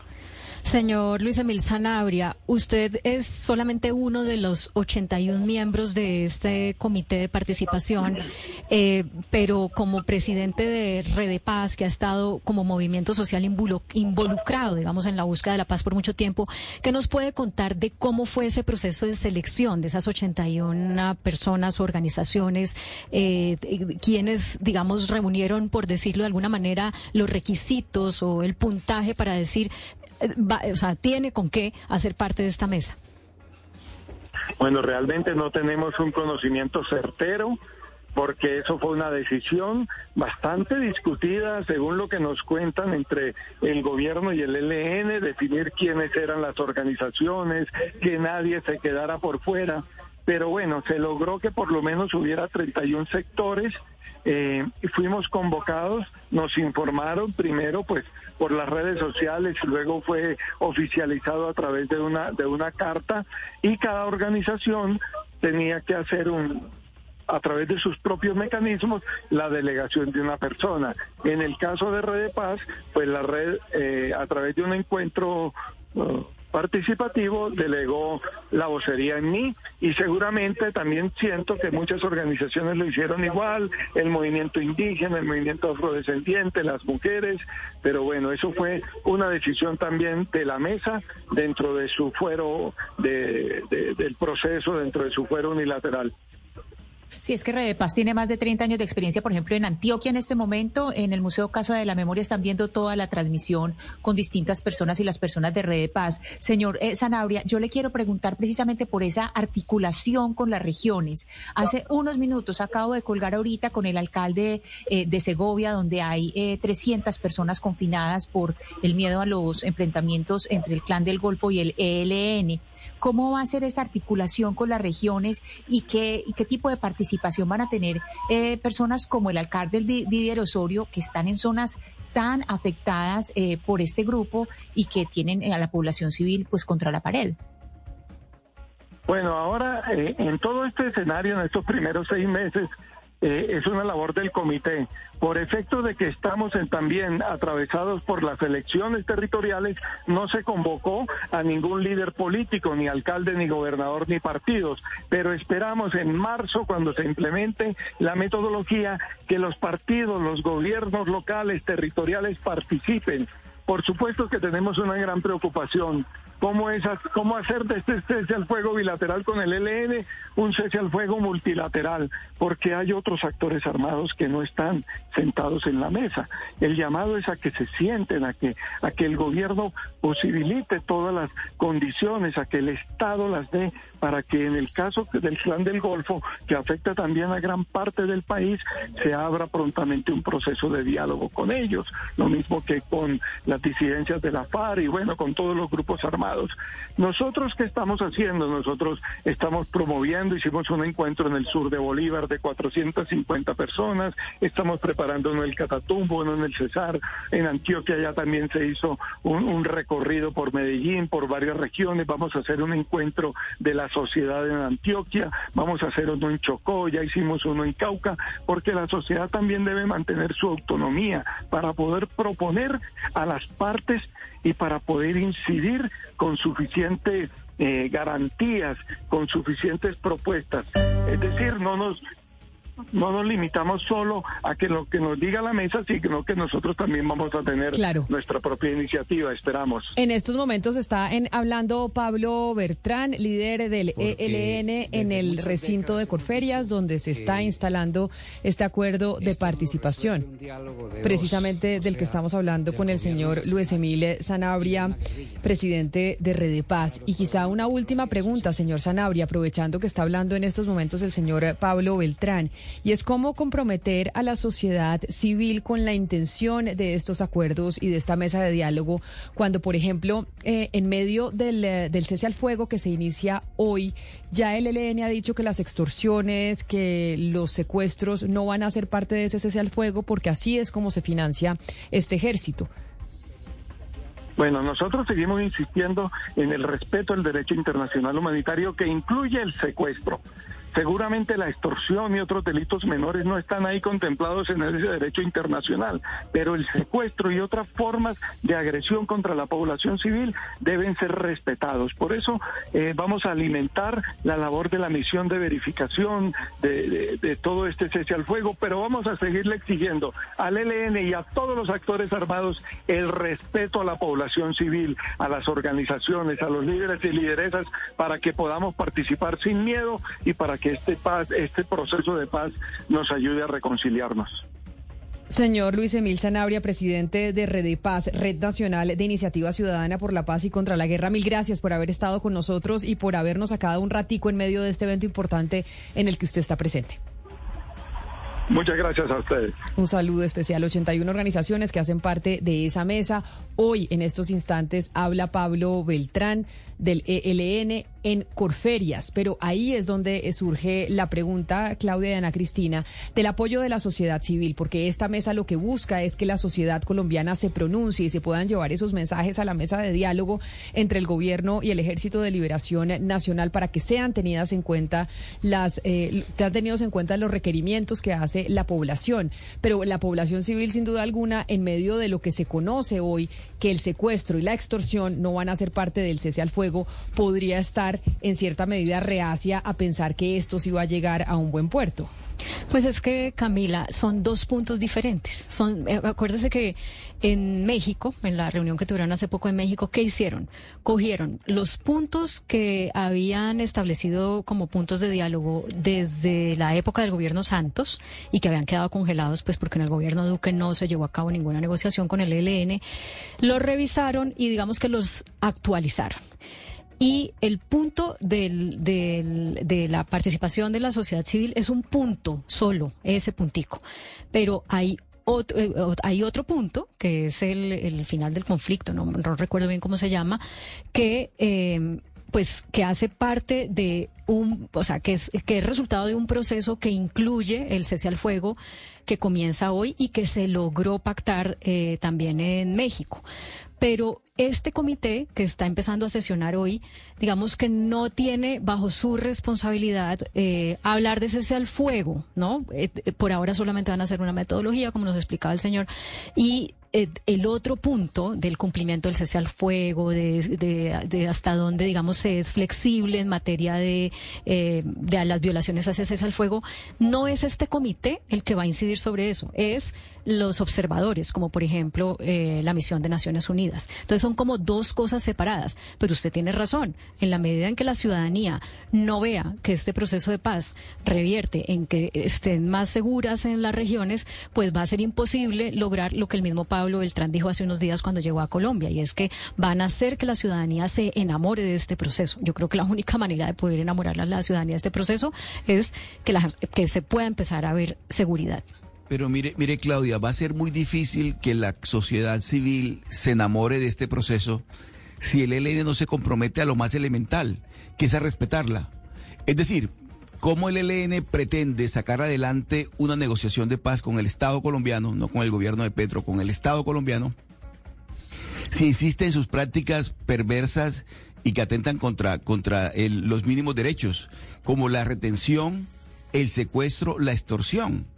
Es decir, pero por eso, es lo más elemental para que una negociación salga bien y, y, y, Camila, y se gane el respeto de la sociedad civil. Es que el señor Sanabria lo dijo muy bien. Hay que buscar el respeto de la sociedad civil.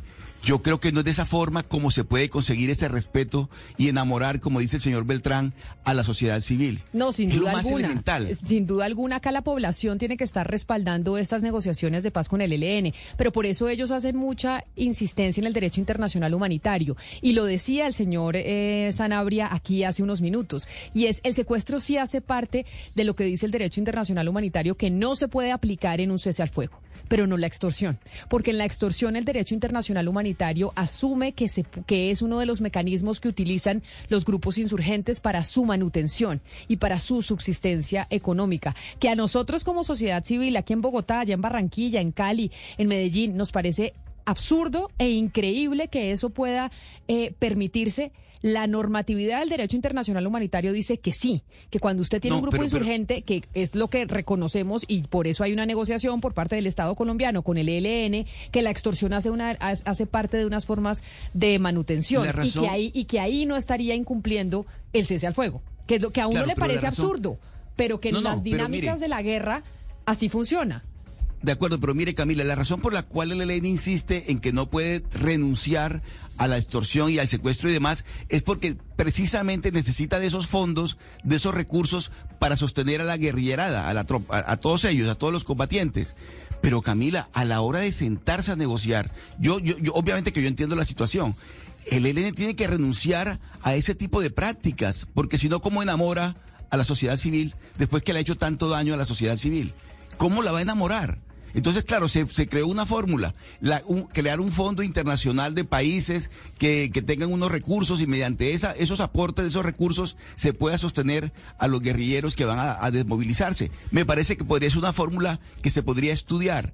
Pero, Camila, deben renunciar necesariamente a estas prácticas perversas, a estas prácticas inhumanas, Otro- como el secuestro y como la extorsión. Otra de las organizaciones que está presente en esa mesa o en esa participación de la sociedad civil y de la población colombiana en, eh, en estos momentos que inician Corferias es ACORE que es la organización de generales retirados. Y Guillermo León es su presidente. No está presente en estos momentos en Corferias porque ahí está el subdirector, pero por eso nos comunicamos con el señor León, quien nos acompaña a esta hora en Mañanas Blue. Señor León, bienvenido. Mil gracias por estar con nosotros aquí en Mañanas Blue. Camila, muy buenos días. Eh, un saludo muy especial y aclararte, esta es la Asociación de Oficiales de las Fuerzas Militares en Retiro, todos los grados de oficiales. Sí, señor general. Muchas gracias por, eh, por la aclaración. Y ahí entonces le pregunto por parte de la organización de ACORE, la participación que esperan tener en estas mesas que arrancan el día de hoy y que estamos viendo el evento en Corferias. Bueno, lo primero, Camila, decirle que hemos aceptado la invitación para ser parte de, esta comisión, de este Comité Nacional de Participación con unas expectativas muy claras. Y es el poder construir el instrumento y las herramientas que permitan ese diálogo social, pero que garantice que haya representatividad de todos los sectores de la sociedad colombiana. Ese es nuestro propósito de crear un instrumento, una herramienta real y eficiente que permita oír todas las voces para de allí construir posteriormente el diálogo social y los acuerdos nacionales a que haya lugar.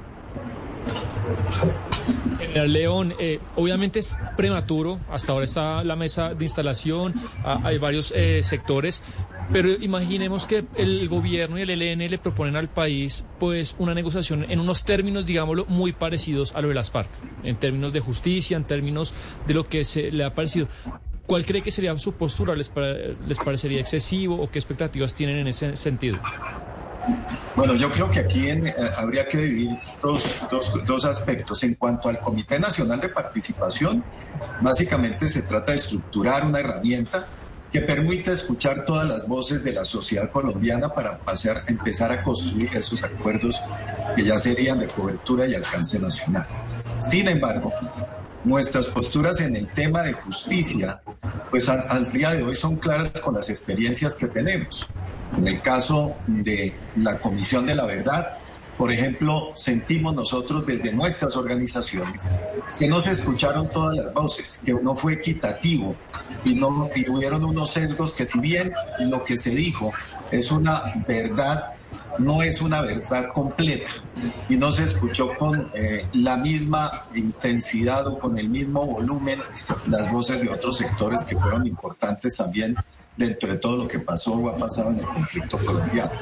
En el caso de la justicia, pues ya tenemos la experiencia de la JEP, pero también sentimos que allí ha habido algunas falencias que no se pueden repetir, que si se pueden subsanar sería apropiado hacerlo para poder tener garantías y que también la representatividad de lo que son las fuerzas militares y los integrantes de la fuerza pública puedan tener también el acceso a esa seguridad en, las condiciones necesarias que permitan una justicia real.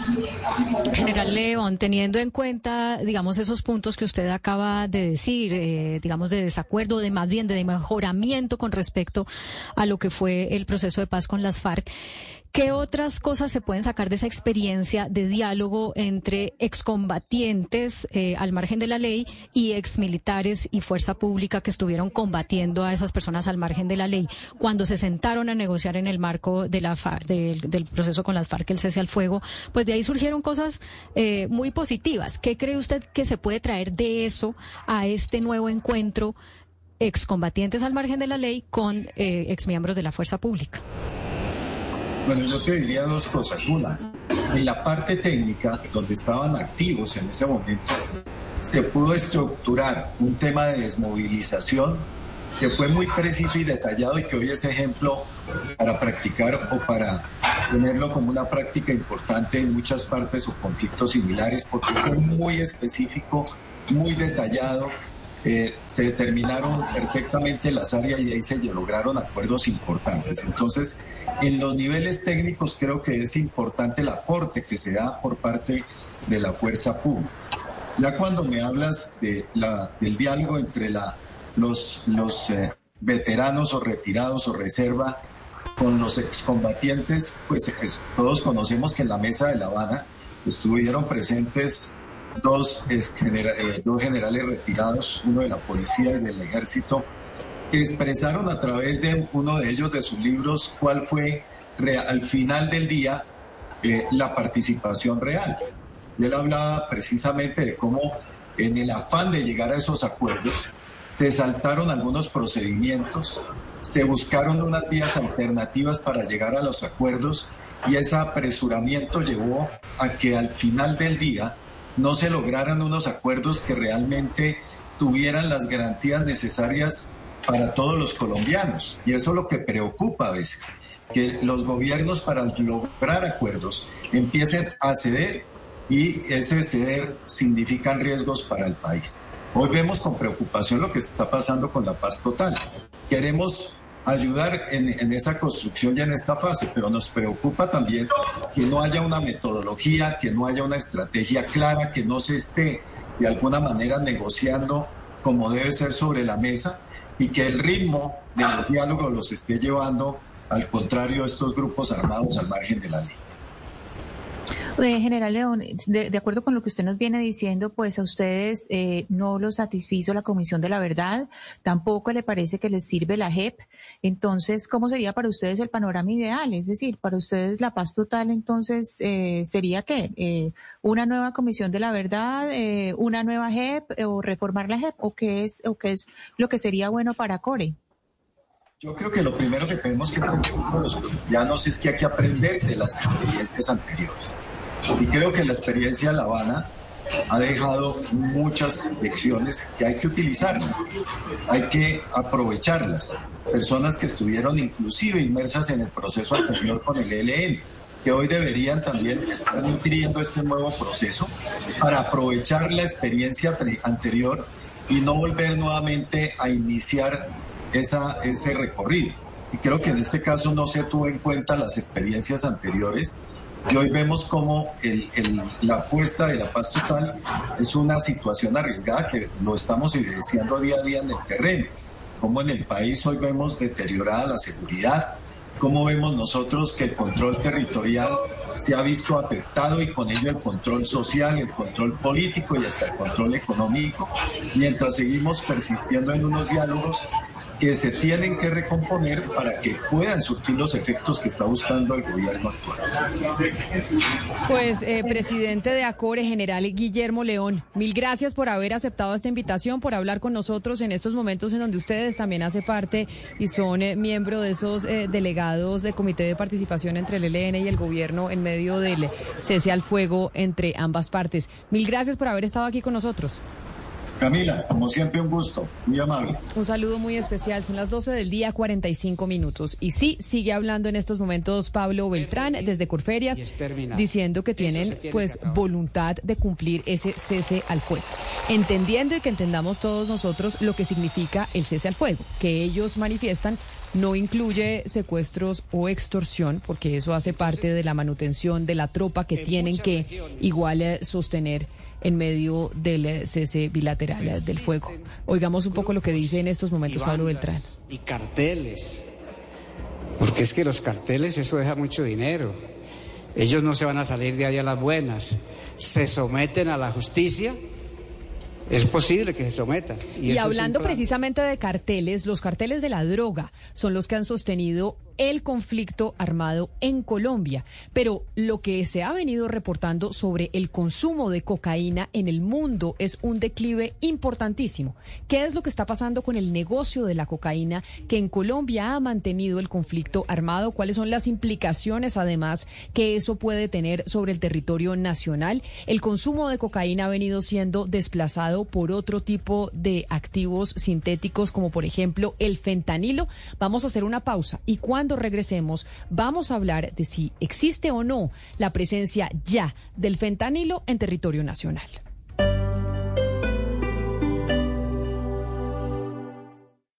Esta es Blue Radio.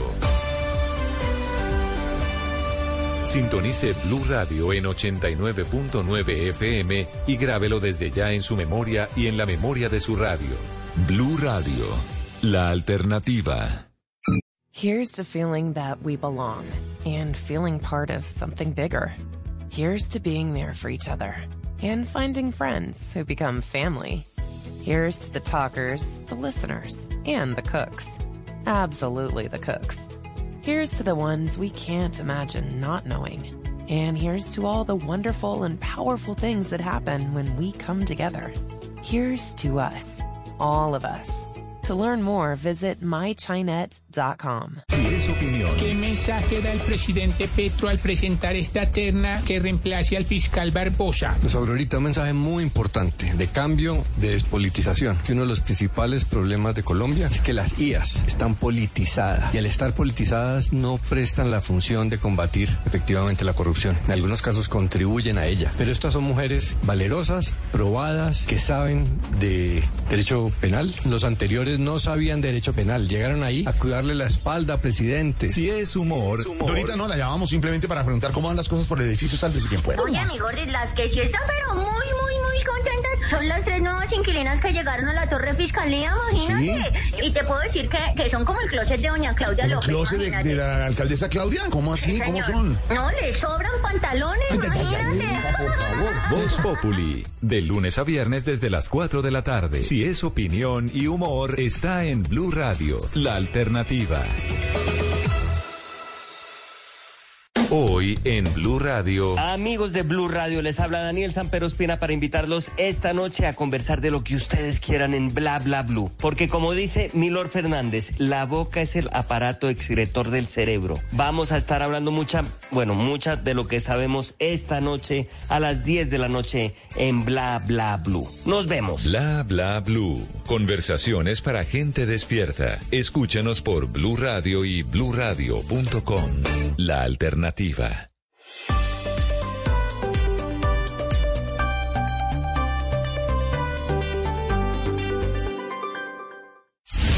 Colombia está al aire del día, 48 minutos. Aquí seguimos conectados con ustedes en el marco del inicio del cese al fuego bilateral entre el Gobierno Nacional, entre el Ejército de Colombia y el ELN. Eh, hablaba Pablo Bertrán de las eh, mafias del narcotráfico que existen en nuestro país. Y eso nos lleva a hablar, por ejemplo, de lo que hemos venido mencionando ya desde hace algún tiempo en estos micrófonos, de cómo ha bajado el consumo de cocaína a nivel internacional, principalmente en los Estados Unidos. Y el impacto que eso tiene sobre los negocios del narcotráfico en en Colombia, porque las drogas sintéticas, como por ejemplo el fentanilo, han venido desplazando a la cocaína, Sebastián. De hecho, hemos mostrado gráficas incluso que muestran los números en torno a este desplazamiento del fentanilo, dejando a un lado la coca también por temas generacionales, porque la gente joven allá en, en los países del norte, pues están consumiendo menos cocaína y más drogas sintéticas. Sí, está habiendo un cambio de preferencias y de consumo en este tema. Y le decía ahorita a Camila, el otro día lo hablábamos fuera de micrófonos, que yo creo que con esta generación Z, la generación Z es los que nacieron del 2001 para acá, se piensa que son una generación, ¿no? Hugo Mario todo el tiempo lo dice, sin límites, desenfrenada. Mucha gente dirá, se la pasarán todo el día eh, tomando drogas y haciendo el amor. Y los datos que tiene, eh, por ejemplo, el Instituto Nacional sobre Abuso de Drogas y también institutos que hacen en, encuestas en Estados Unidos, es que es una generación que tiene menos sexo y que consume muchísimo menos drogas que las otras generaciones. Claro, pero drogas que pueden ser incluso más mortales y por eso el temor de lo que pasa con el fentanilo, por ejemplo, en los Estados Unidos. Hoy en Bogotá se va a estar hablando sobre cómo prepararse para detectar y atender la llegada del fentanilo a nuestro país. Esta charla se va a dar hoy en el auditorio del Museo Nacional en la quinta versión de la Semana Psicoactiva y Yarelix Estrada es investigadora científica del Departamento de Salud de Nueva York y nos acompaña a esta hora en Mañanas Blue. Señora Estrada, bienvenida. Mil gracias por conectarse con nosotros. Sí, gracias.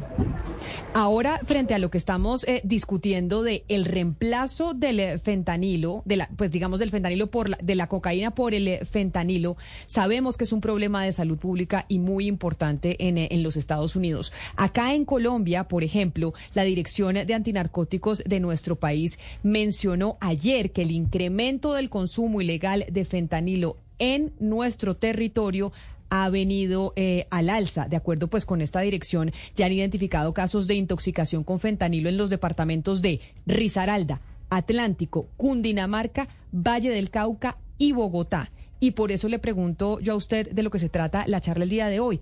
Es cómo se puede o qué se puede hacer para ayudar a identificar la presencia del fentanilo en nuestro territorio. Sí, um, bueno, yo soy la técnica principal de análisis de sustancias en Nueva York, en la ciudad de Nueva York. Um, entonces, yo creo que es importante saber de qué tipo de fentanilo es, porque hay dos diferentes tipos de fentanilo. Hay fentanilo que es que vienen de farmacéuticas, que vienen de hospitales, y eso no están hecho en laboratorios clandestinos. El fentanilo que nosotros vemos mucho en los Estados Unidos son el fentanilo que no es farmacéutico, no es de, hospital o, una farmacia. Um, está hecho en laboratorios clandestinos y están normalmente en una, una forma de polvo. Um, entonces así podemos tener problemas con contaminación, cosas así. Entonces hay dos diferentes tipos de fentanilo, entonces sabiendo de qué tipo de fentanilo es, primero es importante, pero también nosotros usamos uh, tiras reactivos de fentanilo para ver, para detectar si hay fentanilo en diferentes sustancias y también nosotros usamos unas máquinas que son espectrómetros de infrarrojo que podemos detectar si hay fentanilo dentro de unas muestras y también podemos ver qué cantidad de fentanilo está dentro de esas muestras. Eh, claro, señora Estrada, en Estados Unidos este fenómeno de consumo de fentanilo comenzó porque los médicos en muchos estados sobre recetaron las medicinas, ese tipo de fentanilo que dice usted viene de un laboratorio eh, farmacéutico. Y eso fue lo que propició y lo que, digamos, desató este fenómeno de consumo de fentanilo en los Estados Unidos. Pero yo quisiera saber si ese tipo de sobre recetas también se necesitarían para que el consumo se expandiera alrededor del mundo o si ya llegamos a un punto en el que el mercado ilegal es tan fuerte que podemos acceder a él así no hayamos sido introducidos a través de una receta que nos haya dado un, médico. Eso era una parte de lo que pasó. Era, la, receta que estaban dando era más para medicamentos como oxy, oxycodone, um, no, sé, no sé cómo se dice en español, oxicodona.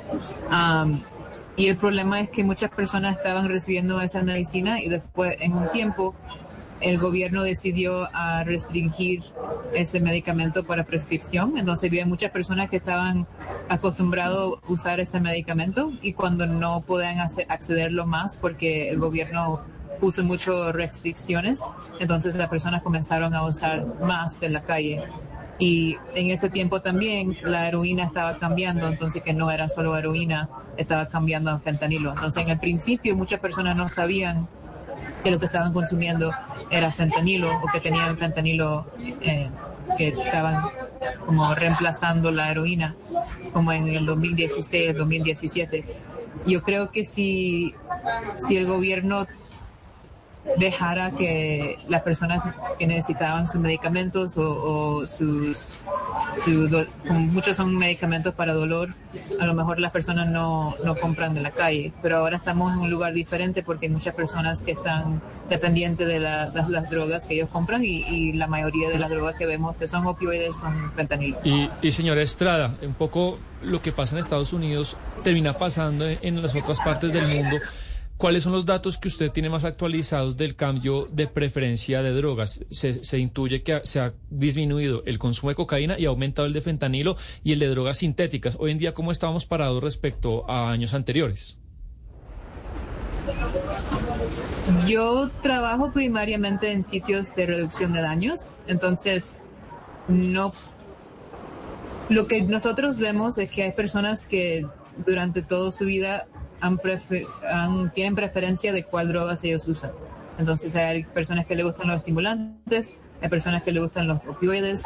Entonces esas personas normalmente no cambian lo que usan. Si usan cocaína pueden cambiar a metanfetamina o, o si usan metanfetamina pueden cambiar a cocaína, pero las personas que usan opioides normalmente pueden mezclar, pero no dejan de usar una droga por la otra. Entonces, lo que yo veo es más personas que están usando más fentanilo porque el fentanilo está reemplazando a la heroína, pero no necesariamente puedo decir que yo estoy viendo que hay personas que están parando usando cocaína para usar fentanilo.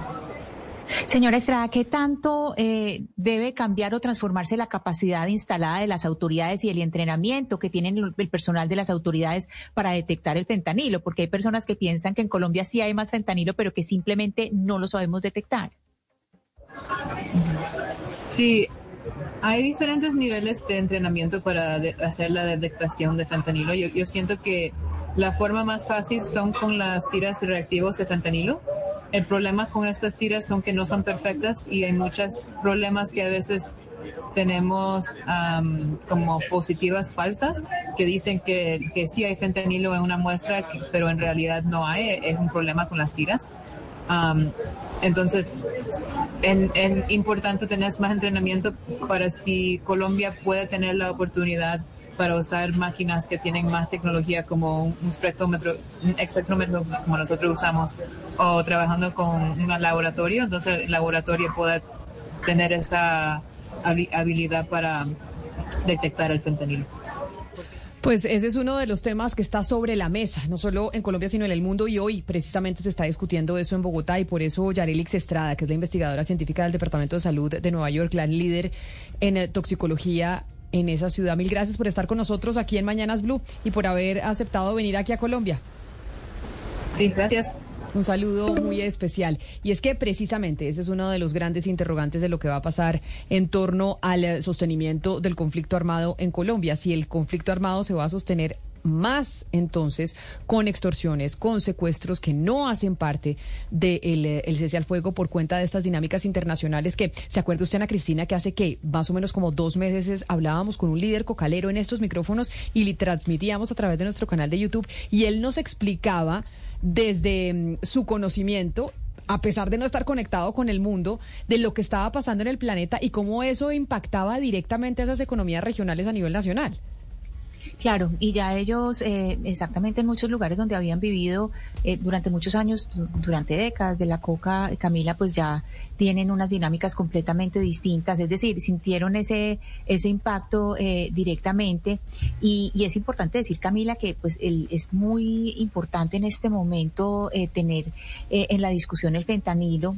Pues no solamente este evento está en Bogotá, hace un poco menos de una semana en Medellín cogieron el, el cargamento, incautaron el cargamento más grande, pues que es pequeño, pero pues, que es lo más grande que se ha incautado en Colombia de 300 ampolletas de, de fentanilo que habían puesto en una encomienda desde Soledad Atlántico a un lugar en el poblado en Medellín. Entonces, digamos, no es una cantidad que uno diga gigantesca, pero pues hasta ahora es lo más grande que se ha incautado en Colombia. Pues ese es nuestro tema el día de hoy, pero además es el tema en Colombia, lo que está pasando en Corferias, la instalación de esta mesa, de estos diálogos y el inicio de cese al fuego entre el ELN y el gobierno nacional el Estado colombiano, el acuerdo de participación, mesa de diálogos de paz. En estos momentos habla Oti Patiño por parte del gobierno nacional y así nosotros vamos llegando al final de esta emisión de Mañanas Blue. A ustedes gracias por habernos acompañado, por haber estado conectados con nosotros, enviándonos sus mensajes. Sigan aquí en Blue Radio porque ya llegan nuestros compañeros de Meridiano. Here's to feeling that we belong and feeling part of something bigger. Here's to being there for each other and finding friends who become family. Here's to the talkers, the listeners, and the cooks. Absolutely the cooks. Here's to the ones we can't imagine not knowing. And here's to all the wonderful and powerful things that happen when we come together. Here's to us, all of us. To learn more, visit mychinet.com. Esta es Blue Radio. En Bogotá, 89.9 FM. En Medellín, 97.9 FM. En Cali, 91.5 FM. En Barranquilla, 100.1 FM. En Bucaramanga, 960 AM. En Pereira y el norte del Valle, 89.2 FM. En Tunja, 103.1 FM. En Villavicencio, 96.3 FM. En Armenia, 89.2 FM. En norte de Santander, 97.7 FM, en Neiva 103.1 FM y en Córdoba 96.0 FM. También en bluradio.com, en Facebook Blue Radio Colombia, a través de Twitter en arroba Blue Radio Co y en la señal de TDT.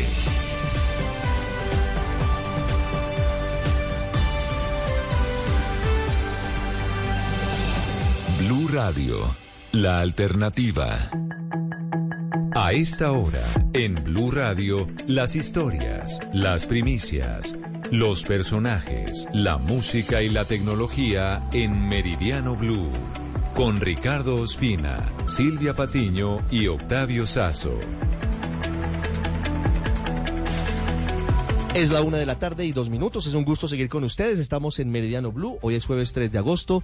Los acompañamos con las noticias más importantes en Colombia y en el mundo. Tenemos temperatura de 18 grados centígrados a esta hora en Bogotá.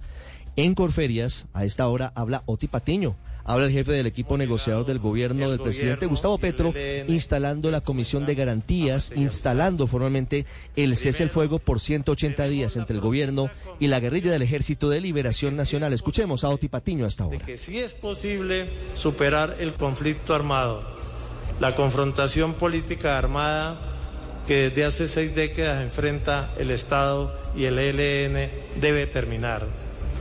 No nos levantaremos de la mesa hasta alcanzar el final del conflicto armado y vamos a combinar celeridad y rigurosidad para alcanzar... No nos levantaremos la mesa hasta que termine el conflicto armado, dice Oti Patiño, y conformaremos una mezcla de celeridad y rigurosidad en la mesa de conversaciones. ¿Qué dice el ELN en Corferias? Están Pablo Beltrán y otros jefes de esa guerrilla en esta instalación. Santiago Rincón, buenas tardes. Hola Ricardo, muy buenas tardes. Los saludo como se lo dice de Corferias. Acaba de hablar Pablo Beltrán de la delegación de esa guerrilla. Como lo hemos comentado desde temprano, no se ha comprometido a abandonar actividades como el secuestro y extorsión porque dice que son actividades de finanzas de esa guerrilla y que eso se tiene que discutir sobre la mesa. Así que no se compromete, aunque dice que hay unidad de mando, que todo el ELN está comprometido y ya tiene la orden entonces de no atacar a la fuerza pública en este es el juego que entra en vigor hoy. Acaba de hablar nuevamente aquí en la tarima, un largo discurso en el que incluso pidió un cambio en el enfoque de la lucha contra las drogas, hablando de otras organizaciones que se dedican a ese negocio sin reconocer eh, la posible eh, participación de esa guerrilla en el negocio del narcotráfico. Y dice entonces que seguirá adelante, resalta el papel de personas como José Félix Lafori en la mesa, Lafori eh, que además habló de no hacer anuncios grandilocuentes, de no decir que hoy se acaba la guerra, sino que simplemente es un paso importante y que se tiene que seguir trabajando allí en la mesa de negociaciones que recordemos se retoma el 14 de agosto en Venezuela. Una cuatro minutos, vamos a otro punto de Corferias, Mateo Piñeros, porque habló el canciller Álvaro Leiva, está todo el gobierno, está el presidente Gustavo Petro, que todavía no habla en esta instalación del Comité de Seguimiento de las Organizaciones Sociales, que es la actividad paralela, simultánea a la negociación de paz. Están, como digo, por parte del ELN, Pablo Beltrán, Aureliano Carbonell y otros jefes de esa guerrilla, pero están los civiles, a los civiles hay que prestarles mucha atención, entre ellos está Nigeria Rentería, que ya ha estado en procesos de paz anteriores, está Luis Emil Sanabria de Red Paz y de otras ONGs muy importantes, y a eso hay que prestarle mucha atención. Pero el canciller Álvaro Leiva habló de dos temas que son muy importantes. Uno, dice que él sabía desde el minuto uno que no había muerto Iván Márquez, como se dijo erróneamente en Colombia por parte de algunos medios. Y dos, y esta es la noticia hoy, que está adelantando gestiones para que alias Simón Trinidad, ex jefe de las FARC, condenado y preso en Estados Unidos por el secuestro de tres ciudadanos estadounidenses, se convierta en gestor de paz. Sabemos hasta dónde puede avanzar esto, Mateo Piñeros. ¿Qué más dijo el canciller sobre Simón Trinidad? Sí, señor Ricardo, pues usted lo dice, llegaron varios ministros a acompañar al presidente Gustavo Petro en esta instalación del Comité de Participación de la Sociedad Civil en el proceso con el ELN y en este inicio del cese fuego bilateral. Uno de ellos fue su ministro de Relaciones Exteriores, Álvaro Leiva, que respondió a esa carta que le envió Simón Trinidad pidiéndole apoyo para poder volver a Colombia y unirse al proceso de paz firmado en el año 2016 con las FARC. Lo que ha dicho Leiva es que él, como fue un combatiente de la extinta guerrilla, pues puede acceder a los beneficios de la justicia transicional y que ya está moviendo los canales diplomáticos para lograr el retorno de Trinidad y que vuelva a Colombia. Recordemos, él tiene una condena muy grande a 60 años de prisión en Estados Unidos.